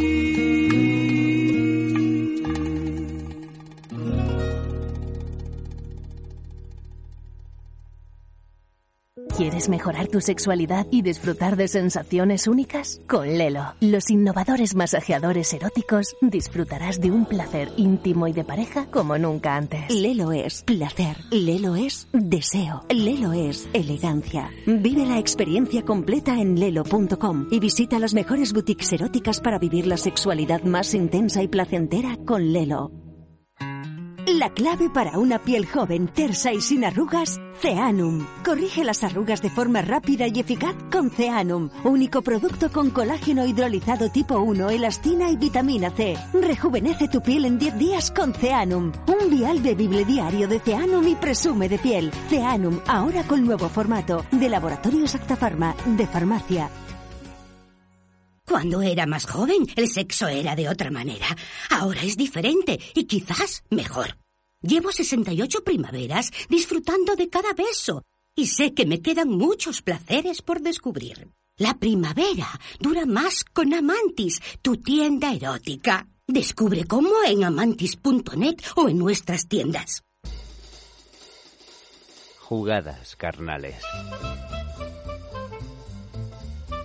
Mmm, qué gustito da eso de jugar en carnes propias o ajenas con herramientas carnales adecuadas, ¿verdad? Eso es lo que solemos hacer en estos minutitos de radio a estas horas en Es Sexo. Celebrar la existencia de distintos juguetes, complementos y accesorios eróticos que a nosotros nos gusta llamar herramientas carnales. Así que muy buenas y juguetonas noches nuevas y muy buenas herramientas nuevas. Eh, hoy tenemos una herramienta carnal singular donde las haya, por su forma y sobre todo por su versatilidad. Y ya sabéis que todas las herramientas carnales, todos los juguetes, complementos y accesorios eróticos no solo están diseñados para ofrecernos un sinfín de sensaciones, también eh, esconden en su diseño, en sus funcionalidades, infinitud de ideas, de claves, de conceptos, de brisas conceptuales que pueden darnos claves para ampliar nuestros horizontes sexuales. Claro que sí. Así que ya decidirán sus eh, orejas sexuadas si esta herramienta carnal es o no es para sus carnes. Lo que probablemente sea seguro es que al margen de esa decisión, alguna idea, alguna clave sobre nuestra respuesta sexual, sobre nuestras eh, distintas jugadas carnales en movimiento, va a llegar a vuestros cerebrillos o a vuestros cerebros, ya sabéis, el verdadero órgano sexual. Herramienta carnal. Pues se llama Mini Más o Mini Plus, como dicen algunos. A mí me gusta llamarlo Mini Más, porque es un vibrador muy chiquitín, pero muy versátil. Tan versátil que puede emplearse como vibrador de masaje muscular.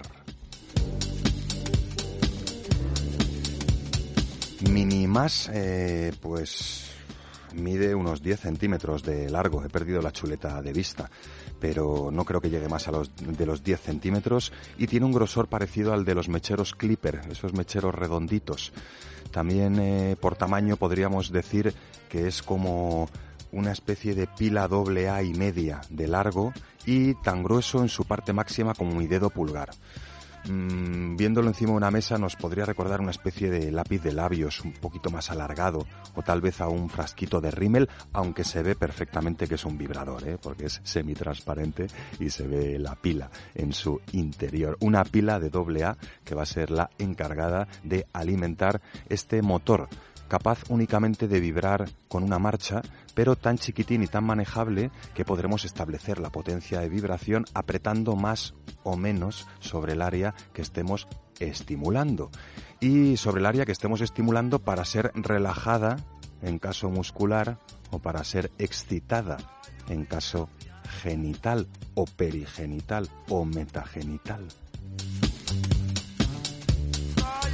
Bueno, Minimas en cualquiera de los casos podríamos eh, denominarlo como un vibrador de bolsillo o de bolso.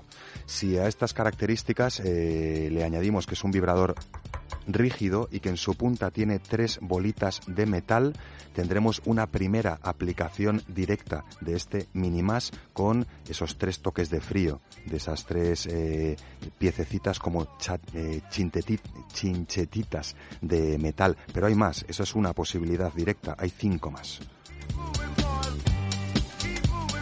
Cinco más porque este Minimas no solo es este dispositivo cilíndrico chiquitín de plástico con un tamaño ligeramente superior al de un mechero, es que este vibrador, este Minimas, tiene uno, dos, tres, cuatro cabezales con distintos relieves, con distintas formas para ofrecer distintas sensaciones sobre las distintas áreas anatómicas que estemos haciendo vibrar.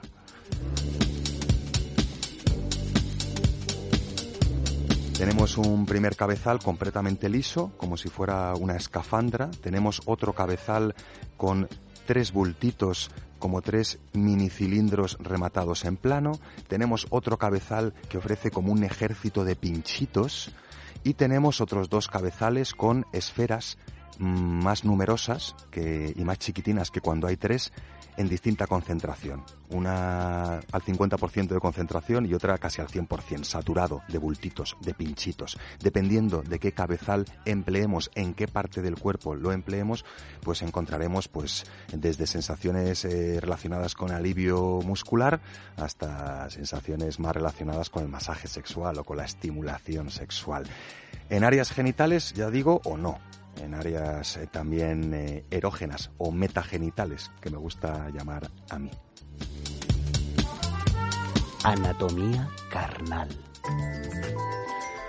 Con lo que acabo de deciros podéis imaginarlas. Unos hombros, el cráneo, eh, la fontanela de la cabeza, ahí donde se juntan las placas, en donde empieza la calvicie, también.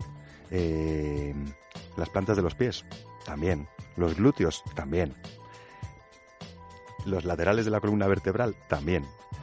La rabadilla, también. El clítoris, también. Los labios menores, los labios mayores. El perineo, también. El glande, también.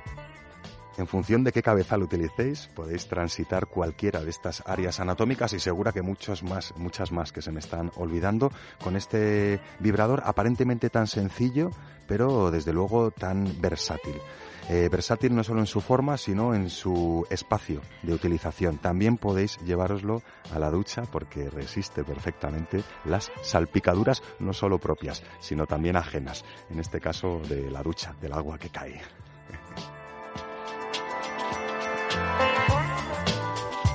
Jugada carnal. Bueno, eh, única.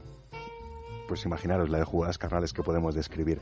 Eh, sí que es bastante divertido cuando un vibrador como estos entra en escena, pues andar decidiendo qué cabezal vamos a utilizar o andar sorprendiendo eh, a nuestro amorcito con los ojos vendados con una u otra sensación vibratoria retransmitida por distintos acabados. No notamos la vibración igual si utilizamos eh, el, el- la escafandra, me sale el cabezal, perdón, el cabezal liso, que el que está con pinchitos, que el que está con redondelitos, que el que está como con burbujitas. Las sensaciones son completamente distintas, aunque estemos estimulando eh, la misma parte del cuerpo. Eso sí, tendremos en cuenta siempre que a más apretemos sobre el área que estamos estimulando, más expansivas serán las vibraciones y a más rocemos, a menos apretemos, eh, más eh, em, concretas, menos expansivas serán las sensaciones que estemos regalando a nuestro propio cuerpo o al cuerpo de nuestro amorcito.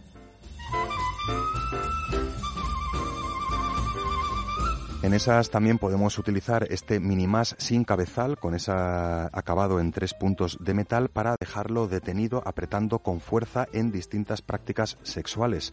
Eh, con el uso de un vibrador así tan chiquitín, tan versátil, tan poco invasivo, podemos eh, estar estimulando plataformas orgásmicas paralelas a la zona o la parte del cuerpo que estemos poniendo en acción con nuestra práctica sexual. Por ejemplo, podemos estar cosquilleando unos pezones en una práctica coital con el minimás sin ver nuestra mano invadida porque es un vibrador chiquitín, pues podremos. O podremos en una práctica coital eh, con una persona detrás estimulando con sus genitales a otra que esté, por ejemplo, eh, a cuatro patas, eh, a gatas, mm, dejar parado el minimás en el centro de uno de sus glúteos?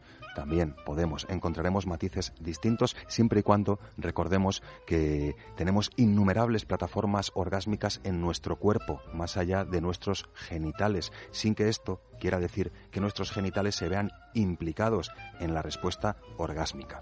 ¿Podemos utilizar los glúteos como una plataforma orgásmica en sí? Podremos. Y otras muchas partes del cuerpo, siempre y cuando tengan la suficiente concentración de terminaciones nerviosas para que cuando sean estimuladas en un contexto de excitación sexual, manden la información a nuestra médula espinal que llega a nuestro cerebro y ya sabéis, el verdadero órgano sexual será el que dará la señal de respuesta orgásmica. Así que eh, vibradores chiquitines y tan versátiles como estos pueden ayudarnos eh, a tener intensísimas experiencias orgásmicas, incluso combinadas con prácticas sexuales que inicialmente pues no realizamos o habitualmente con vibradores en la mano, ¿no? Gracias al tamaño chiquitín de este vibrador, pues eh, estas prácticas se hacen mucho más fáciles, más asequibles, sobre todo para personas que no están acostumbradas a introducir vibradores eh, en sus encuentros carnales acompañados. Más. Bueno, y muchísimo más en vuestra imaginación, en soledad, en compañía, eh, utilizándolo para relajarnos los músculos después de un largo día de trabajo, los hombros, por ejemplo, o utilizándolo para darnos un homenaje en nuestra vulva o nuestro glande, por ejemplo, rozando eh, su extensión. En cualquiera de los casos eh, será en vuestra imaginación, en vuestras manos, cuando aparezcan innumerables jugadas carnales que aquí no hemos tenido tiempo de verbalizar. Más.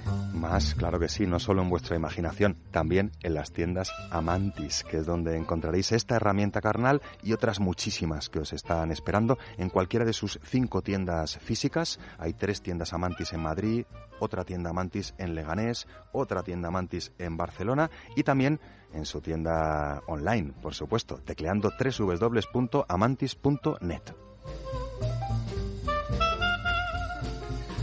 Bueno, para escucharnos a nosotros tenéis que teclear bastante menos. Simplemente buscarnos en los podcasts o sintonizarnos en Es Radio a estas horas, en Es Sexo, por supuesto.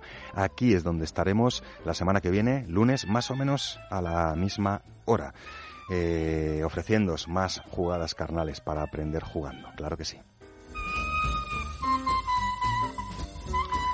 Hasta entonces, saluditos también de lo más carnales de parte de Luis A, que ha estado a los mandos técnicos, y de Óscar Ferrani, un servidor que ha estado a las cuerdas vocales. Los dos, junto a otra herramienta carnal, y también con Eva y Fran Arraez, probablemente estaremos el lunes que viene para aprender jugando. Claro que sí. Hasta entonces, no se olviden de jugar. Buenas noches y buen sexo.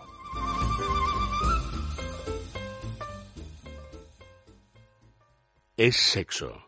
Con Eva Guillamón. Es radio.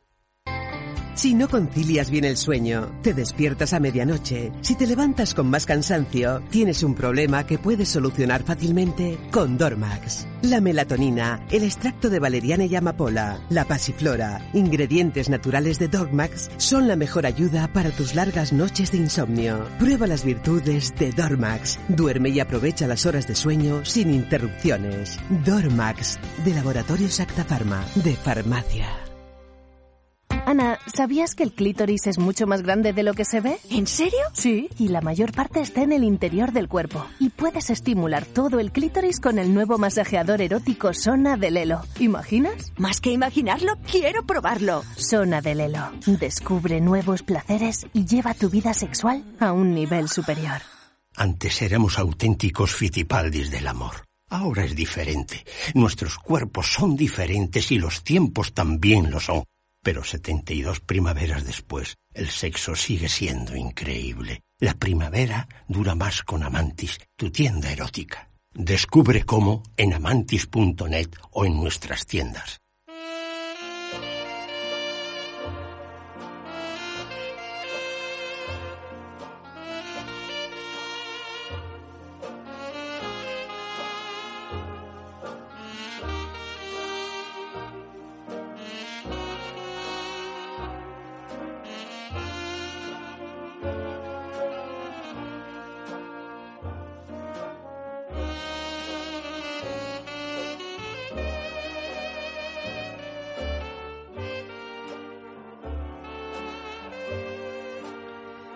Pues aquí estamos empezando este es sexo de cine. Muy buenas noches, Andrés. Muy buenas, Eva. ¿Qué tal? Bien. Mira, eh, creo que eh, nuestra compañera y amiga Ayanta Barili Sí. se ha perdido una gran película. Bueno, y tanto que se la ha perdido. Yo se lo dije. De hecho, mira, el otro día, que no hacemos más que hablar de la boda de Amalio, le dije, Ayanta, tienes que ver esta película. Más allá de que vayamos a hablar de ella, porque Es una buena película. a mí me gustó y de verdad la disfruté mucho, la disfruté realmente. Porque, no sé, es Está como- muy bien contada. Está, bueno, estamos hablando del repostero de Berlín. Del repostero de Berlín, sí, mira, Tenemos perdóname, que estaba un poco despistada, porque es que antes de nada quería decir cuál era la noticia falsa de la sextulia de la que venimos, y era la noticia número dos, echa Viagra en la comida de su marido y él la denuncia por intento de homicidio. Es que es verdad que cuando lo dejamos esto para después se nos pasa el arroz, hoy hablando de comida, y no lo decimos nunca. Pero bueno, como bien decía Andrés, ahora, que ya es el momento del cine, estamos hablando de la película El repostero de Berlín, que es una película de este año. Bueno, se está Sí, estrenando. sí, sí. Se ha estrenado eh, la semana pasada. La semana pasada se ha estrenado aquí en España. El director es Sofí Raúl Greiser, que es un director, no sé si es alemán, es, es judío. Es judío. Y bueno, los intérpretes, pues aquí no los conocemos. Es la historia de Thomas, un talentoso pastelero de Berlín que mantiene un romance con Oren, un joven israelí que visita con frecuencia la ciudad por negocios. Y cuando mm, Oren muere en un accidente de tráfico en Israel, No Thomas... ningún spoiler, porque es el principio. Es el principio de todo, sí. Tomás viaja a Jerusalén en busca de algunas respuestas y bueno, pues se va a colar en la vida de la que fue la mujer de, de Oren. Y ahí, bueno, pues van a empezar a pasar cosas y sobre todo vamos a adentrarnos en algo en lo que también nos adentramos la semana pasada con Disobedience, en esas tradiciones judías profundas. Pero fíjate, a diferencia de Disobedience, eh, yo me aclaré mucho, bueno, por primera vez en esta película, con la comida kasba. Yo también, con la kosher, sí, sí. Con la A kosher, mí también. perdona. O sea, yo nunca había entendido realmente ciertas cosas de la comida kosher. Y en esta peli uno lo entiende perfectamente sin ser una lección didáctica, ¿no? Cosa que en Disobedience no, eh, todo se apunta y no había forma humana que desarrollasen cosas. Aquí también, aquí vemos las posturas radicalizadas también de algunos eh, eh, judíos con su religión, sus prácticas, etcétera, y cómo, por otro lado, hay otra serie de judíos entre las que se encuentra eh, la, eh, La viuda, ¿no? la de- viuda de, del de amante del, del pastelero, eh, que quiere ser un poco más aperturista, que quiere vivir respetando las tradiciones, porque las respeta, pero de alguna forma vivir una vida mucho más actual, eh, no, tan anclada en el, en el pasado. Y la gente que entra en esa pastelería que ha montado en, esa ciudad de, eh, de Israel, eh, pues también va buscando otras cosas, no solamente la comida kosher. O sea, a mí me parece muy interesante toda, toda esa parte social y luego toda la parte intimista de la película, que es mucho más profunda. Mucho más profunda, sí. Además, el actor que interpreta al protagonista, Thomas, a ese pastelero berlinés, es un hombre muy particular, ¿no? Mm. O sea, no sé, yo estaba viendo la película y me parecía que era tenía así una especie de halo de misterio. Es un tío grande, Mm, pero es muy alemán. mm, sí, muy alemán. La imagen que tenemos sí, de sí, sí, alemán, sí, sí. vamos. Eso, exactamente, muy prototípicamente alemán, pero luego a veces parece que está así gordote y luego lo ves y parece que no, que está más bien delgado. O sea, a mí me parece, habla muy poquito. Claro, pero yo creo que ahí está lo mejor, ¿no? Sí. Él, eh, el director de, la peli y tal eh, fue pastelero en su origen, con lo cual toda la, toda la parte de elaboración de pasteles y tal, que la cuida mucho, eh, sabe de lo que habla, con lo cual está, eh, está fenomenal que haya incluido sus vivencias en, en la peli. Por otro lado, es un suceso real que le ocurrió a este hombre, bueno, le ocurrió a un amigo de este hombre, y así lo quiso contar. Y, dice que en la película al principio había muchísimos diálogos eh, que explicaban muchas cosas, ¿no? Pero que decidió quitarlos eh, o dejar lo mínimo para dar mayor profundidad al personaje del, del pastelero, para ver mm, cómo este hombre va adentrándose en una vida que no le pertenece, mm, porque no le pertenece, eh, y de alguna forma eh, como personaje va creciendo y va enriqueciéndose, cosa que no le había pasado hasta ese momento, porque además habla de amor, es verdad que habla de amor, pero está claro que este hombre es capaz de amar a un hombre o a una mujer eh, independientemente de, de, su tendencia sexual. Es, una persona que se enamora de, de, ese hombre, de ese viajero. No sabemos si es o no su primera experiencia mm, homosexual, no se sabe, no se sabe, tampoco importa, pero él se enamorado de esa persona. Pero después el roce con, con la que fue su mujer eh, también le conduce a una relación emocional muy fuerte. Fíjate, yo, a, a, mí me daba la sensación, me recordaba mucho una película, bueno, por temática, ¿no? Que, que me gustó muchísimo en su momento cuando la vi, que fue El Hada Ignorante, mm. de Ferzanoz Petek, mm. que cuenta la historia de una mujer que pierde a su marido en un accidente y empieza, a raíz de que recibe un cuadro que había comprado el marido, pues empieza a tirar del hilo, del hilo y descubre que su marido, al que ella pensaba que conocía absolutamente y con el que llevaba toda su vida, porque se habían conocido cuando eran prácticamente adolescentes, tenía una doble vida. Mm. Tenía una doble vida con un hombre. Sí.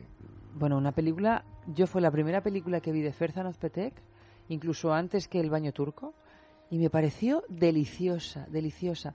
Entonces, muy bien contada. Muy bien contada, muy bien contada, muy bonita además.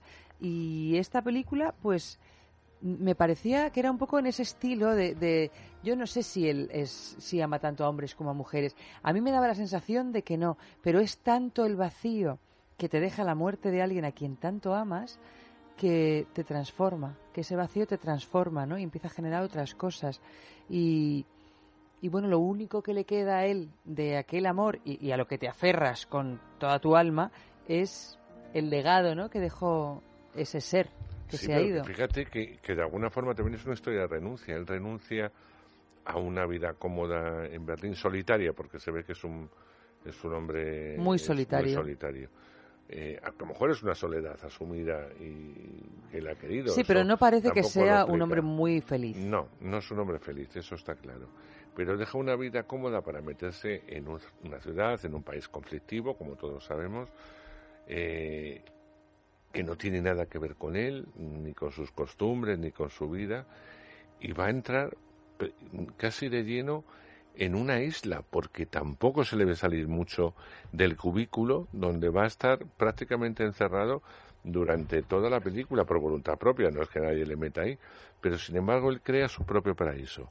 Y eso es muy interesante. A mí me resulta muy interesante cómo él va creando su propio paraíso, ajeno un poco a todos, sin ser ajeno, porque tonto no es, y ve todo lo que pasa, pero como que nada va con él. Él va creciendo, va apoyándose en esa mujer, en esa mujer que ve que el negocio puede ir de otra forma, que, eh, que el dulce, eh, los dulces que fabrica le gustan absolutamente a todo el mundo, y él le obsequia eh, continuamente eh, con gratitud.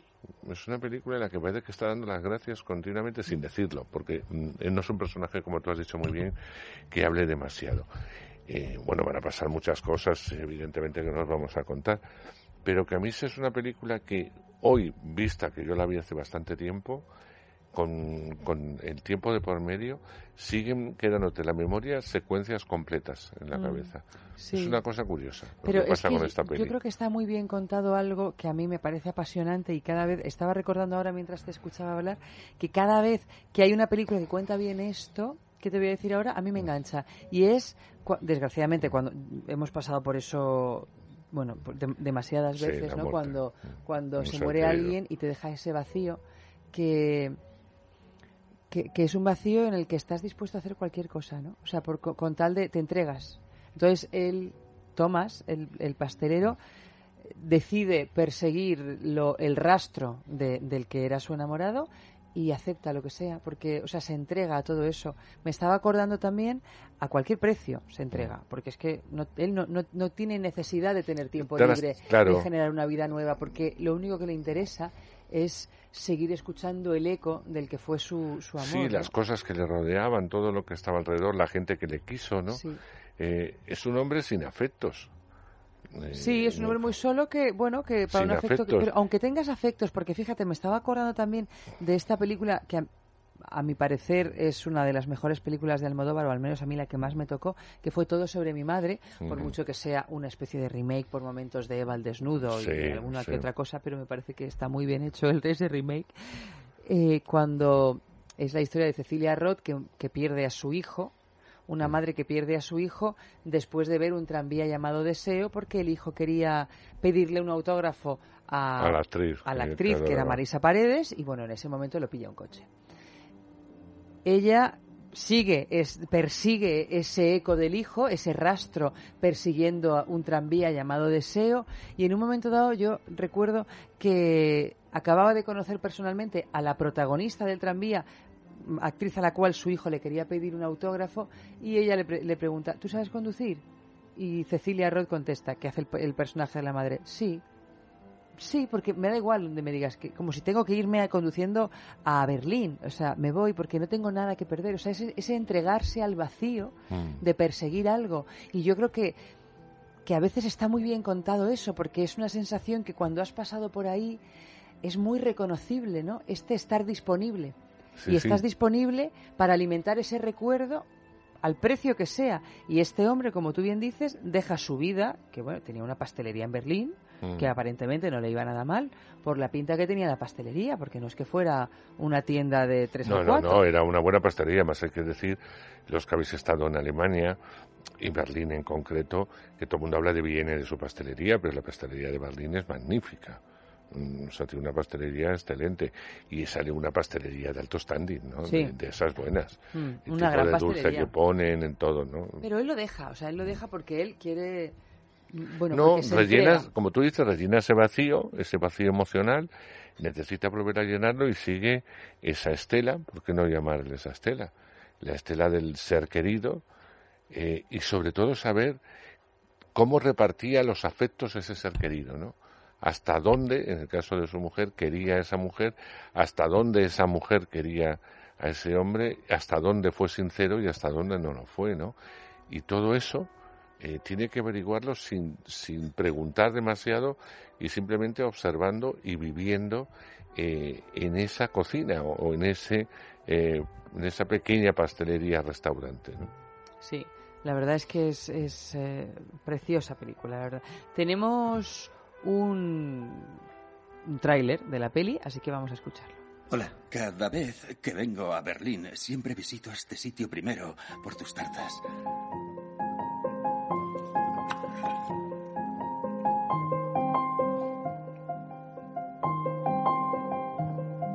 Esta es mi mujer. ¿Y si se entera de lo nuestro? No va a enterarse. El número al que llama no se encuentra disponible en estos momentos. Deje su mensaje después de la señal. Hubo un accidente en Jerusalén. Oren falleció allí.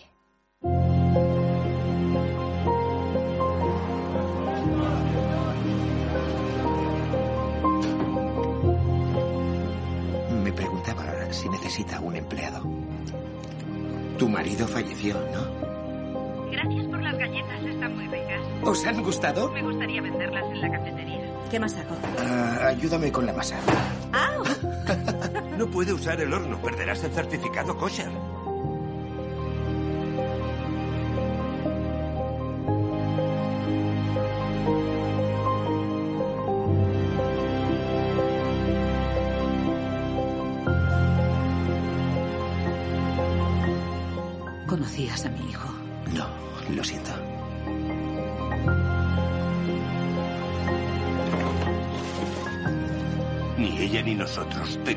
Por aquí. ¿Y qué hiciste? La besé. Y luego, el amor.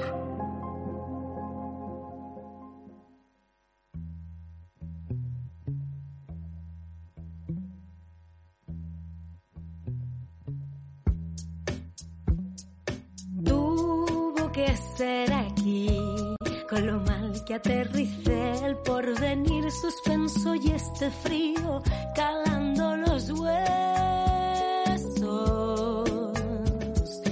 Tuvo que ser aquí, tan lejos del caliente plato en la mesa y ese beso antes de dormir.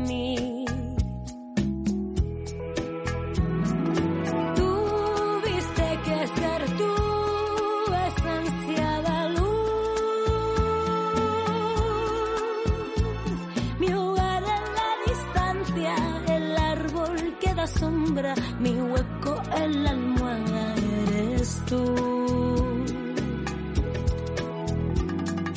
Tuve que ser yo, un valiente a medias con discurso de boca pequeña. Esa que olvidó que esto ya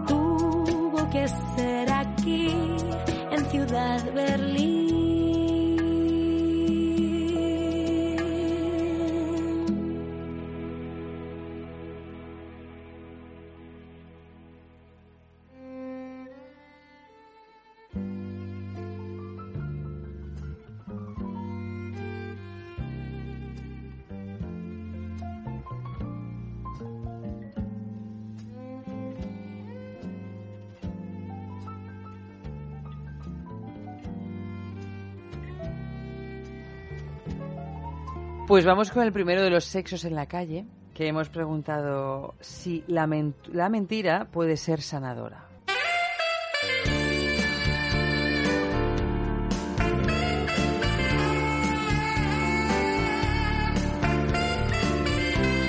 Sí, sí, sí, sí, sin lugar a dudas. Yo qué sé, eh, se me viene a la cabeza, bueno, ejemplos que yo a diario en la consulta tengo que afrontar.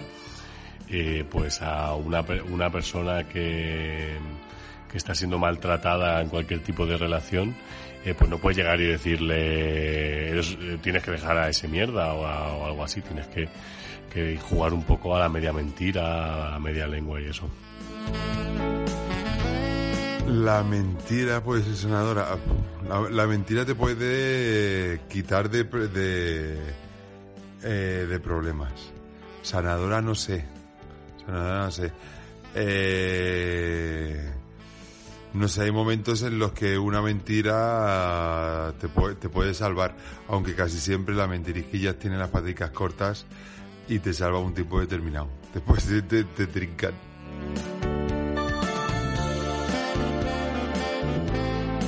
La mentira nunca sana, solo cubre los síntomas. Al final, el problema subyace y brota cuando menos te lo esperes.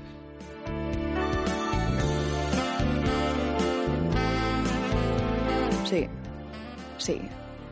Eh, como digo yo, mentiras aguadas, como un cubata. ¿No? Sabe mejor.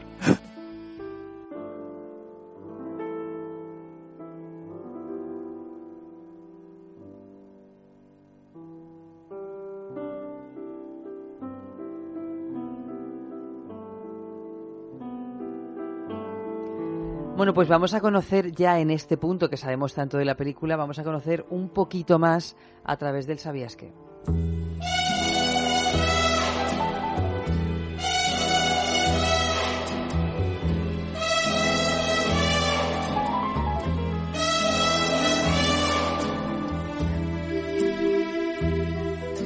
Localizado en un melancólico Jerusalén y basado en una experiencia personal, el repostero de Berlín nos habla de personajes que desean dejar de lado su nacionalidad, sexualidad, su religión, en una historia llena de amor a las personas, a la vida, a la comida e incluso al cine.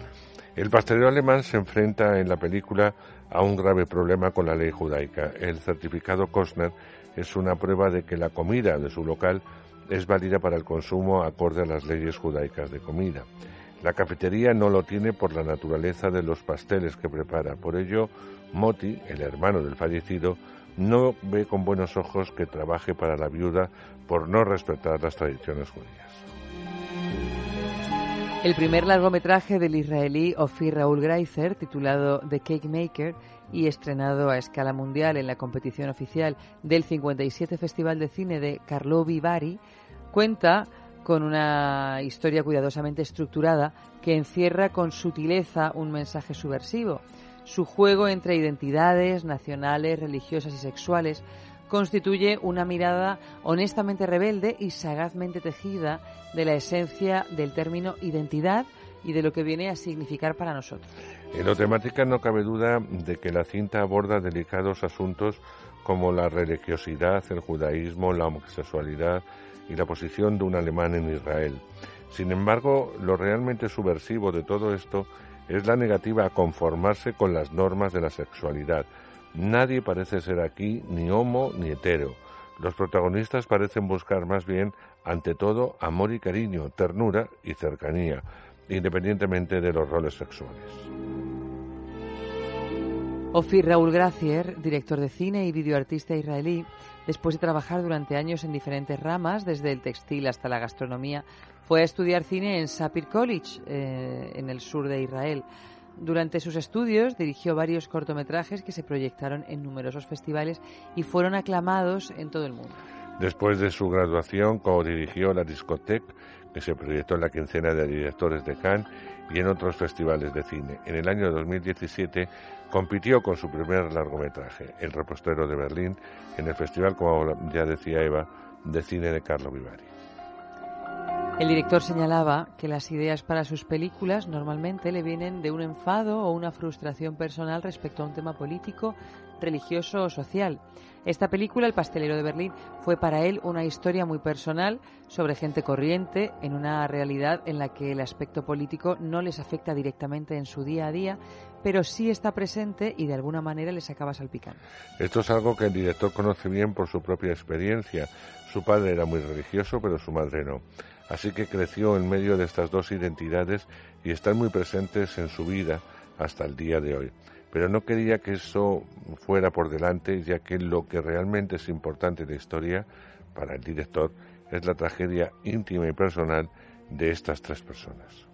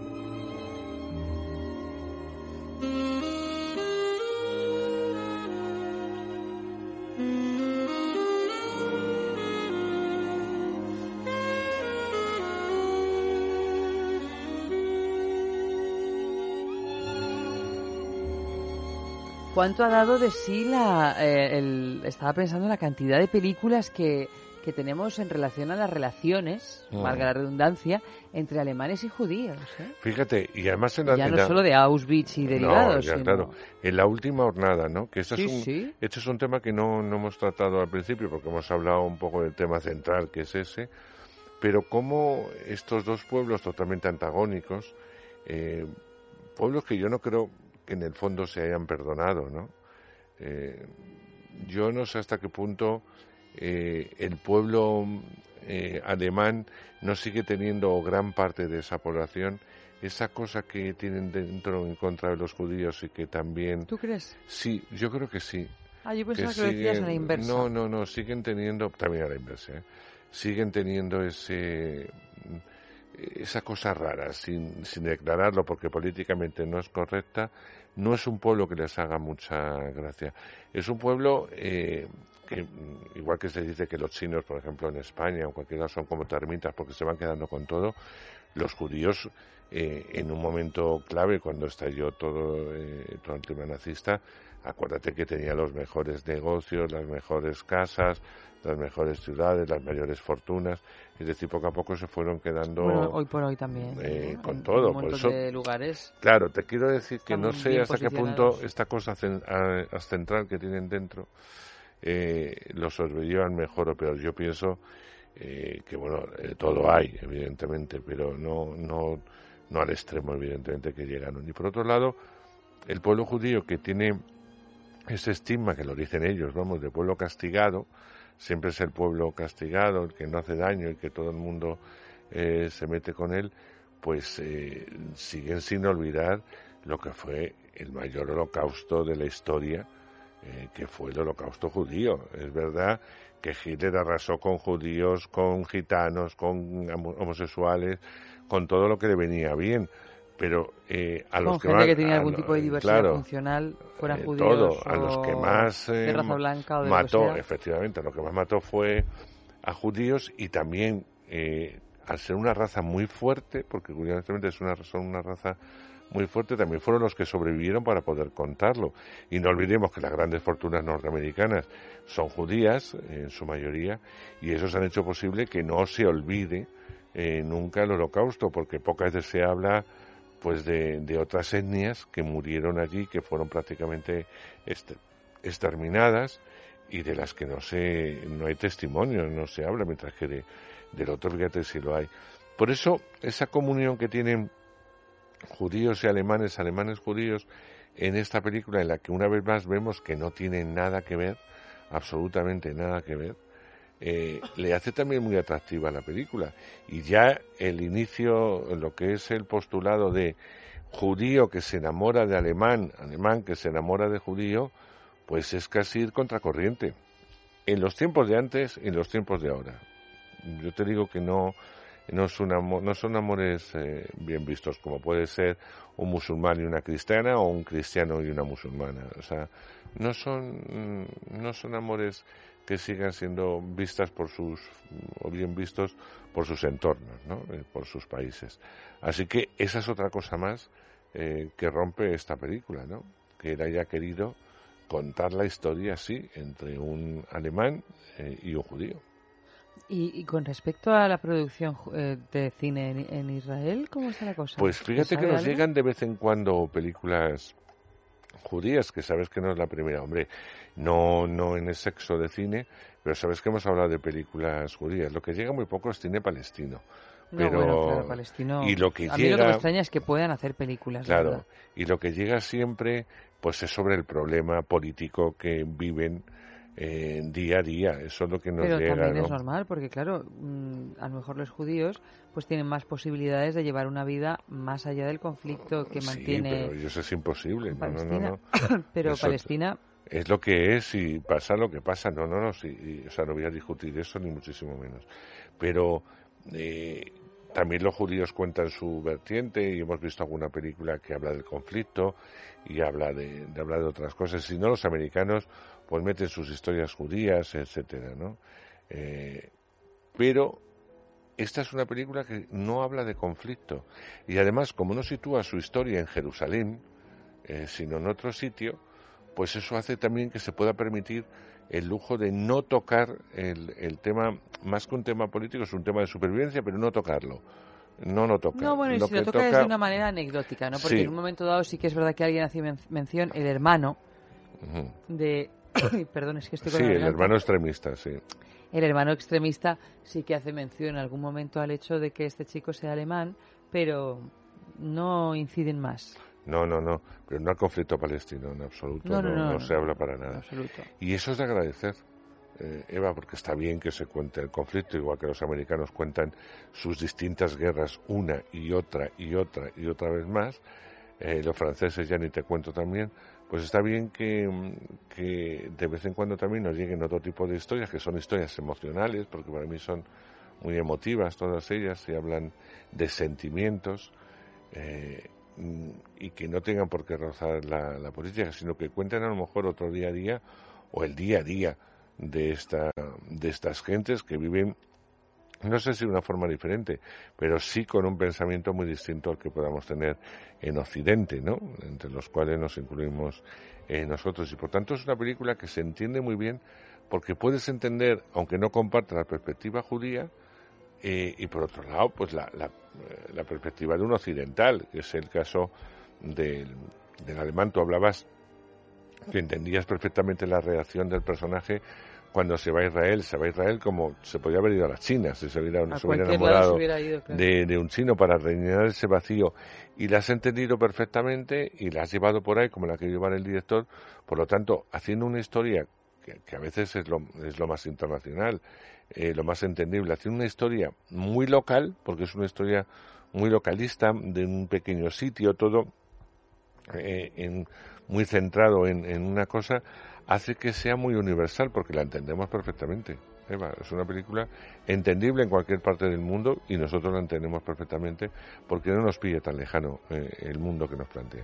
No, y además, cuando una película tiene buenos personajes, bien mm. escritos, te interesa, porque los personajes que tienen cosas que contar te interesan que te las cuenten. Sí, además, como estamos muy acostumbrados últimamente a que apenas cuentan nada y cuando a veces cuentan, lo cuentan de una forma muy confusa, pues hijo, cuando hay una película de estas es como una alegría. Aunque la película no es una feria, porque no lo es, pero sí es una alegría que le da al cinéfilo, eh, ya no es mi caso que me dedico a ello, pero sí al cinéfilo que puede ser el tuyo, que intenta ir al menos una vez por semana al cine, ¿no? Buscando eh, otro tipo de historias que vayan más allá de superhéroes, de dinosaurios, etcétera, etcétera. Sino historias que te, que te lleven o que te descubran nuevo mundo o nuevas cosas eh, pero que sea entendible y que te toque, de alguna forma eh, te toque. Claro que sí. Y luego otra cosa que te quería yo preguntar, siempre hablas de la cantidad de películas que llegan aquí Sí. del cine francés, por ejemplo, Sí, francés, pero ¿y alemanes? Tampoco llegan tantas. Alemán ¿eh? llega muy poquito. Fíjate que hace poco ha estado en Madrid el Festival de Cine Alemán. donde- Alemán, sí, sí. donde Yo en algún, algún año sí que fui. Sí, se proyectan películas Sí, muy sí, interesantes. llevo ya tiempo sin Porque pero llegan películas llegar a buenas. Madrid, iba. Pero claro, volvamos a lo siempre. Si los capitales de los que están compuestas estas distribuidoras eh, que no están en este cine francés, hay un, yo no sé si mayoritariamente, pero sí hay un, hay unos son socios importantes eh, y son franceses, evidentemente van a traer su cine. A mí lo que me da mucha rabia, Eva, es que eh, el cine que, por ejemplo, nos estamos viendo a través de la 1 de Televisión Española, incluso Antena 3, etcétera, en sus tardes de sábados y domingos, es lamentable el cine alemán que nos llega, porque ponen cosas alemanas, pero es que son muy malas. Son terriblemente malas, parece que las han comprado al peso, porque es que Bueno, no se, peso. es que no se entiende cómo es tan horroroso lo que lo ponen. Y te da mucha rabia porque cuando llega un festival como el que acabamos de nombrar, o pillas en otros festivales películas alemanas, que a veces las hacen en coproducción también, y dices, jo, es que es- esto es una muy buena película que no va a llegar nunca a España, o sea, no, no se va a proyectar en cines, eh, y a veces ni en las teles, ¿no? Y, y a mí me da, me da muchísima rabia porque nos estamos perdiendo buenas historias. Evidentemente, imagino que no todo el cine alemán que se hace es bueno, como nosotros y como cualquier otro país, pero vamos, lo francés ya les vale, es que nos están poniendo todo, bueno, malo y regular, y creo que al final le están haciendo mucho daño al cine francés, eh, porque al no seleccionar y al que todo vale, eh, pues llega un momento que el espectador puede empezar a decir eso de, uff, otra francesa, y no analice lo que va a ir a ver, ni el tipo de película que, va, que vaya a ver, porque hay películas extraordinariamente buenas dentro del cine francés. Por supuesto, claro que sí. Pues nada, un poquito de música y nos vamos con la agenda sexual.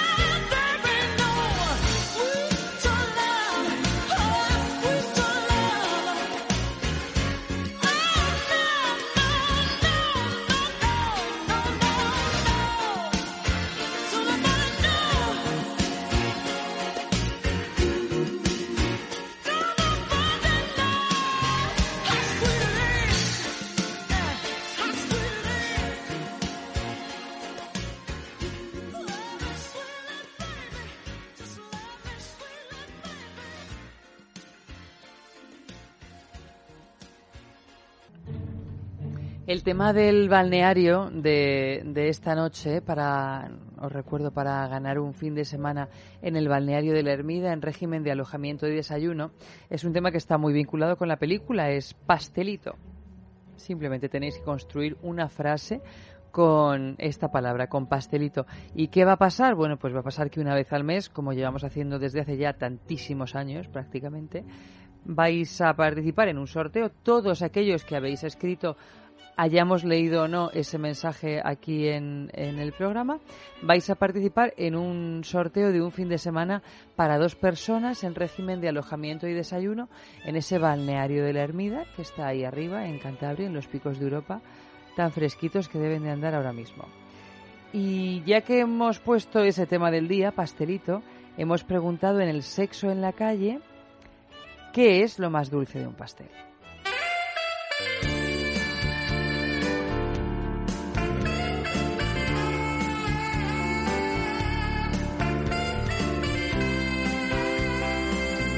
Es eh, restregarse a otra persona y comérselo.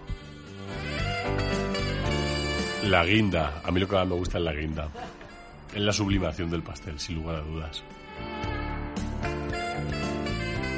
Yo creo que lo más dulce de un pastel es eh, el deseo de llevártelo a la boca, el apetito por eh, saborearlo y devorarlo. ¿Qué pregunta es esta? No entiendo. ¿Esto tiene, tiene algún tipo de metáfora?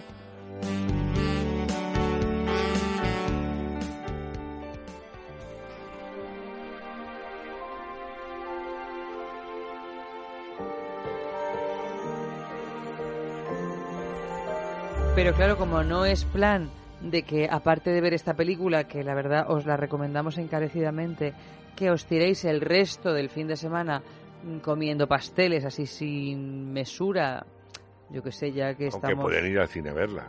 No, claro, por eso digo que, que al cine sí ir a verla, esta película sobre pasteles y sobre tantísimas otras cosas, pero ya que el tema del día era pastelito, que hombre, quedarse a estas alturas de junio comiendo pasteles sin ton ni son, pues yo que sé, no sé yo si es lo más eh, pensando en lo de la operación bikini y tal, pues en fin, que os proponemos la agenda sexual para que hagáis muchas más cosas aparte de ver esta película en cines.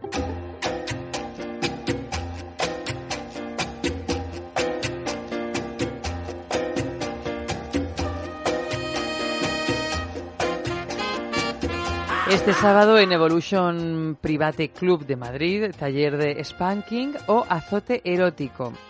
En el taller se enseñará cómo azotar con seguridad, además de las diferentes modalidades, instrumentos, cómo identificar buenos artículos y qué hacer después de esta práctica.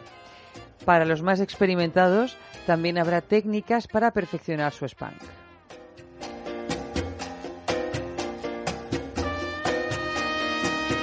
Hasta el 27 de julio, dentro del Festival Grec de Cataluña, se representará en la Biblioteca de Cataluña el clásico de Lorca Bodas de Sangre, que está dirigida por Uriol Brogui con canciones de Joan Garriga.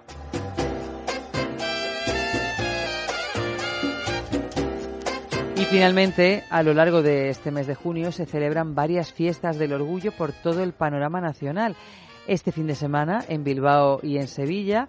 En Barcelona empezaron el día 14 con diferentes actividades y continuarán hasta el próximo día 30 cuando tendrán lugar los eventos más importantes.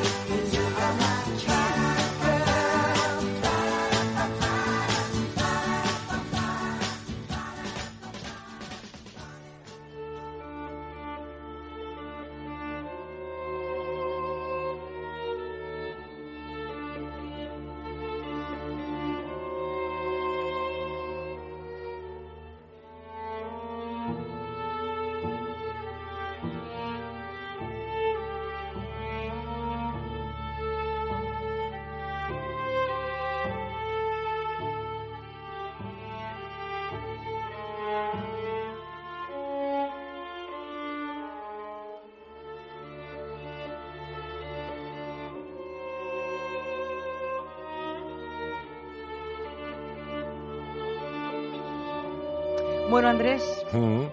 estrenos. Ay, nos vamos al cine.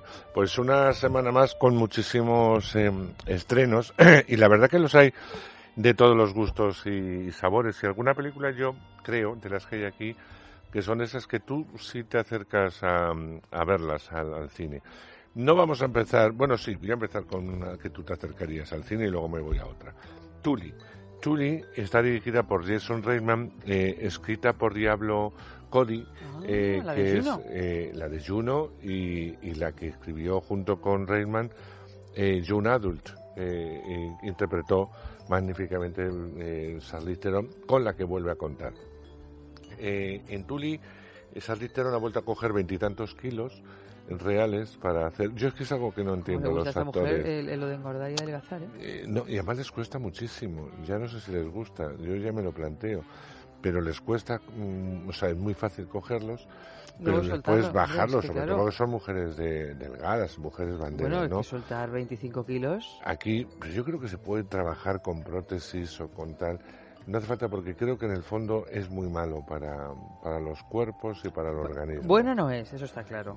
Sobre Yo- todo cuando hay que hacerlo en ese tiempo récord, porque tú para grabar una película, pues vale, pues te quedas ahí 25 kilos más gorda y muy bien, pero ¿qué pasa cuando terminas de grabarla? Claro, ¿Cuánto sí. tiempo tardas en que te vuelvan a llamar para otra película porque estás 25 No, kilos y más además gorda? ella ha firmado, y más una mujer como que, mm, que evidentemente tiene muchísimo, muchísimos proyectos. Enseguida tiene que adelgazar eh, para poder entrar Sí, sí. rápidamente en la siguiente película. Bueno, Tully es la historia de una, de una mujer, es madre de dos niños, está embarazada ya de un, de un tercero, está a punto de dar a luz, por lo cual ya eh, ha pedido la excedencia del trabajo. Su marido es un hombre bastante ocupado, cuando llega a casa llega muy cansado, eh, apenas eh, juega un poco con los hijos y para relajarse pues se pone videojuegos, ¿no? Eh, esta mujer empieza a estar mm, un poco eh, pasada de vueltas, ¿no? De ese trabajo, porque además el niño eh, que tienen es un niño de estos conflictivos, con eh, un montón de paranoias que hay que mm, cuidarlas y tal, y tendría que ir a un colegio especial que no va eh, por, por falta de recursos, pero que debería ir porque hay que darle un tipo de educación distinta. Eh, viene al mundo otro bebé, viene una niña y, bueno, pues su vida entera la tiene que dedicar al bebé. Esta mujer está anulada, o sea, no te habla de las excelencias de ser madre, sino todo lo contrario. Está anulada, está rota, absolutamente rota, no tiene ganas de, de nada, eh, no es mala madre, pero hay momentos en que se nota que no quiere eh, a sus hijos, no, no tiene tiempo para querer ni para amar. Es bastante complicado. esa existencia. Su hermano, que es pudiente, es decir, tiene dinero, le va a proponer un regalo, le va a querer hacer un regalo, que es eh, contratar a estas niñeras que hay en Estados Unidos, que son niñeras de noche. Es decir, que durante toda la noche cuidan al bebé. Eh, si en Para, este, para que tú duermas. para que tú duermas. Si en este caso ella que les da de, de mamar, pues ella está pendiente, coge al bebé, se lo pone, se lo pone prácticamente para que le dé mamar, pero que ella no tenga ni que molestarse ni, ni nada de nada más que plantar al bebé en tu pecho y darle el pecho, te lo quitan y te lo vuelven a llevar. Eh, con la entrada de esta mujer muy peculiar, por otro lado, eh, su vida también se va a transformar porque va a tener un tiempo, porque va a poder estar más descansada. Y además eh, lo que le dice Tuli, que así se llama eh, la niñera, eh, la va a hacer reflexionar sobre muchos momentos de su vida. Son de estas películas que funcionan, en el, sobre todo para un público adulto, es decir, el público joven no creo que le interese nada de esta historia, y en donde, una vez más, pues Charlize Theron eh, sigue siendo una bestia. Esta mujer tiene todo, es una mujer bella, es una mujer guapa, pero también es una mujer que no le importa salir, como en este caso, sin nada de maquillaje, gorda, deshecha el momento que se quita el jersey para que veamos, vamos, como que veamos, Mm, porque viene a cuento en que la ves cómo está y claro, pues la ves eh, pues cuando alguien eh, coge tanta cantidad de, peso que lo que coge es habitualmente grasas, ¿no? Así que yo no sé qué público tendrá originalmente, yo creo que es un público mayoritariamente de mujeres, pero deberían ver hombres, porque a mí había momentos que mm, hubiera bofeteado al marido, ¿no? No porque sea mal tipo, no lo es. No la han enseñado, simplemente ella tampoco la... Sí, le- por esa ha falta de- empatía, ¿no? Exacto, y ella tampoco le ha dejado eh, actuar. Y al final se deja llevar y con el cansancio y con el que con la excusa a veces de que es el que lleva dinero a casa y que no puede perder su trabajo y que encima tiene que viajar mucho, que eso te cansa el doble, mm, pues tampoco te planteas lo que hace tu mujer durante todo el día con tres niños pequeños, porque no dejan de ser eh, tres niños pequeños. Me parece que la niña mayor tiene o- ocho o nueve años, eh, con lo cual imagínate el, eh, el desgaste emocional que eso supone que el marido en un principio eh, no ve. Así que película bastante recomendable para eh, este tipo de, de público. Y vamos a otra que nos cambiamos de género, no, pero bueno, de género también. Pero sobre todo nos vamos a, a un público muchísimo más joven y está muy bien que se hagan películas para gente joven con esta con esta temática. Se llama Con, con Amor Simon o Simon, con Amor Simon y es una es una película muy especial porque por primera vez una gran distribuidora, una gran mayor como 20th Century Fox, ha producido una película en donde el protagonista es un joven adolescente que es gay. Y esto, en el cine independiente, a nosotros nos llega mucho de este tipo de cine, se suele ver. Pero a nivel eh, de, de, pues de salir grandes con mil de copias, de productoras, y que eh, traten el tema de, de, la, de la óptica de, de ser un personaje joven y gay, eh, normalizando totalmente esto, pues no es muy habitual. Y encima poniéndose del lado del protagonista, ¿no? Un protagonista que tiene 16 años, que está en el instituto, que está ensayando una obra de teatro musical, que, eh, que tiene muy claro cuáles son sus sentimientos y su orientación sexual y se lo va a decir a sus padres precisamente aprovechando a su entorno además más cercano, aprovechando el estreno de este musical. Pero mira por dónde el que ha empezado como a cartearse con un eh, desconocido a través de las redes sociales y que, bueno, porque se gustan y está enamorado, es descubierto por el tonto, con nunca mejor dicho, de la clase, esos gallitos que son bastante tontitos y que le van a someter a un chantaje, nunca mejor puro y duro, eh, le tiene que, que, entre otras cosas, conseguir que la chica más guapa del instituto y que es amiga de él, pues eh, termine saliendo con el tonto, nunca mejor dicho, eh, porque si no se lo va a contar a todo el mundo y eso es algo que él no quiere permitir, pero ya no porque la avergüence, sino porque él quiere ser el que haga esta historia. Bueno, pues el proceso que va a vivir Simon en estos días es el es el tema central de una película muy bien interpretada, mm, pero fantástico, en donde vemos también actores haciendo evidentemente papeles adultos como Jennifer Garner que hace de madre de, de este de este muchacho. O sea que mm, te cuento dos películas de extremos, una, una para para mujeres, la otra un poco para, para, para adolescentes, pero que puedes eh, ver perfectamente. Yo creo que, fíjate, he visto el tráiler de, esta de Simon. Sí, porque al ser una multinacional, Sí. pues meten muchos trailers en televisión y tal. Yo no sé qué, bueno, lo he visto en el cine, yo no sé qué película estaba viendo. Sí, pero lo van a, van a meter, ya lo verás, eh, trailers, también han puesto trailers en la tele y todo. Es decir, cuando hay dinero detrás hay dinero. eh, claro. y entonces, pero bueno, es bueno que, que Sí, también las multinacionales se acerquen a este tipo de, de cine y no lo consideren algo marginal, sino que eh, forma parte de nuestro día a día y, y que en los colegios no hay que denigrar, porque hay una moraleja, no hay que denigrar a nadie por su ni por su raza ni muchísimo menos por su orientación sexual, ¿no? Es decir, me parece tremendo. Y, y eso ocurre en Estados Unidos, en Francia, en España, en Bueno, en Alemania y en la partes, Polonia. ¿no? Vamos. En unos sitios más que otros, evidentemente. Eh, ya no hace falta irse a Rusia, que ahí ahí te cuento. No, no, no. Eh, pero Ni siquiera aunque haya mundial. O sea, Te puedes quedar perfectamente por aquí, que también hay. iba yo a celebrar allí el mundial en ese sitio tan eh, gobernado por ese señor. Bueno, lo que pasa es que al final, ya no solo, o sea, gobernado por el señor y con esa cantidad de atropellos a derechos Por humanos, eso, por véase eso, el eso. respeto de los de las personas en función de su mm, elección sexual, ¿no? Sí, sí, bueno, o sea, Pero bueno, o sea, cuando perseguidos hay con la cárcel, vamos. y se pone el balón a rodar, nos da igual todo. Me parece realmente eh, terrible. Bueno, hay una otra película, esta es muy feminista, esta, esta sí te la recomiendo, Eva, que yo creo que debes ver.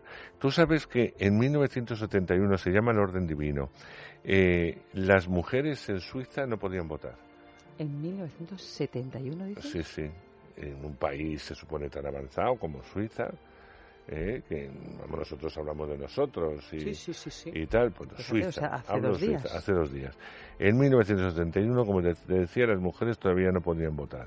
Bueno, pues es la historia de una de estas chicas, que es una joven ama de casa, madre de dos hijos, vive en un pequeñito pueblo, de porque todos son muy pintorescos, todos los pueblos, si uno eh, eh, visita Preciosos. Suiza, son No, bueno, pueblos todo. pintorescos Son como, como, y bonitos. eh, como ciudades de postal. Sí, de cuentos de hada. Bueno, pues ella es una persona tranquila que cuenta con la simpatía de todo el pueblo.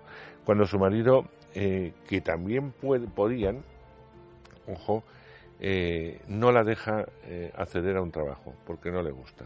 Quiere que se quede en casa. Sí. Eh, estamos hablando de 1971, insisto, y en Sí, Suiza. no estamos hablando del, del 42. No, no, no. Entonces ella va a empezar a tomar conciencia de alguna forma del por qué. Se va a preguntar muchas cosas y sobre todo el por qué. ¿Por qué no puede hacer cosas como, por ejemplo, Claro, trabajar? eh, trabajar y sobre todo por qué no puede votar. ¿Por qué no puede votar para que alguna de esas leyes se, se puedan abolir ¿no? y elegir al gobierno que realmente te representa? Bueno, pues esta mujer tranquila se va a convertir en una luchadora a favor del sufragio para, para la mujer y a partir de ahí y de vivir su propia liberación, las tranquilas vidas de sus vecinos pues también se van a ver afectadas eh, totalmente por completo porque ella va a formar parte, va a ser la cabecilla de un movimiento, ¿no? Es una gran película, es una película muy ¿Pero es interesante suiza de la ver. película? Eh, sí, sí, es, es suiza. Fíjate, Suiza, o sea, no nos llega prácticamente No, nada aquí de nada. Suiza, ¿no? Pero bueno, si nos llega cosas como el orden el orden divino, pues oye, Bienvenida sea. bienvenida sea.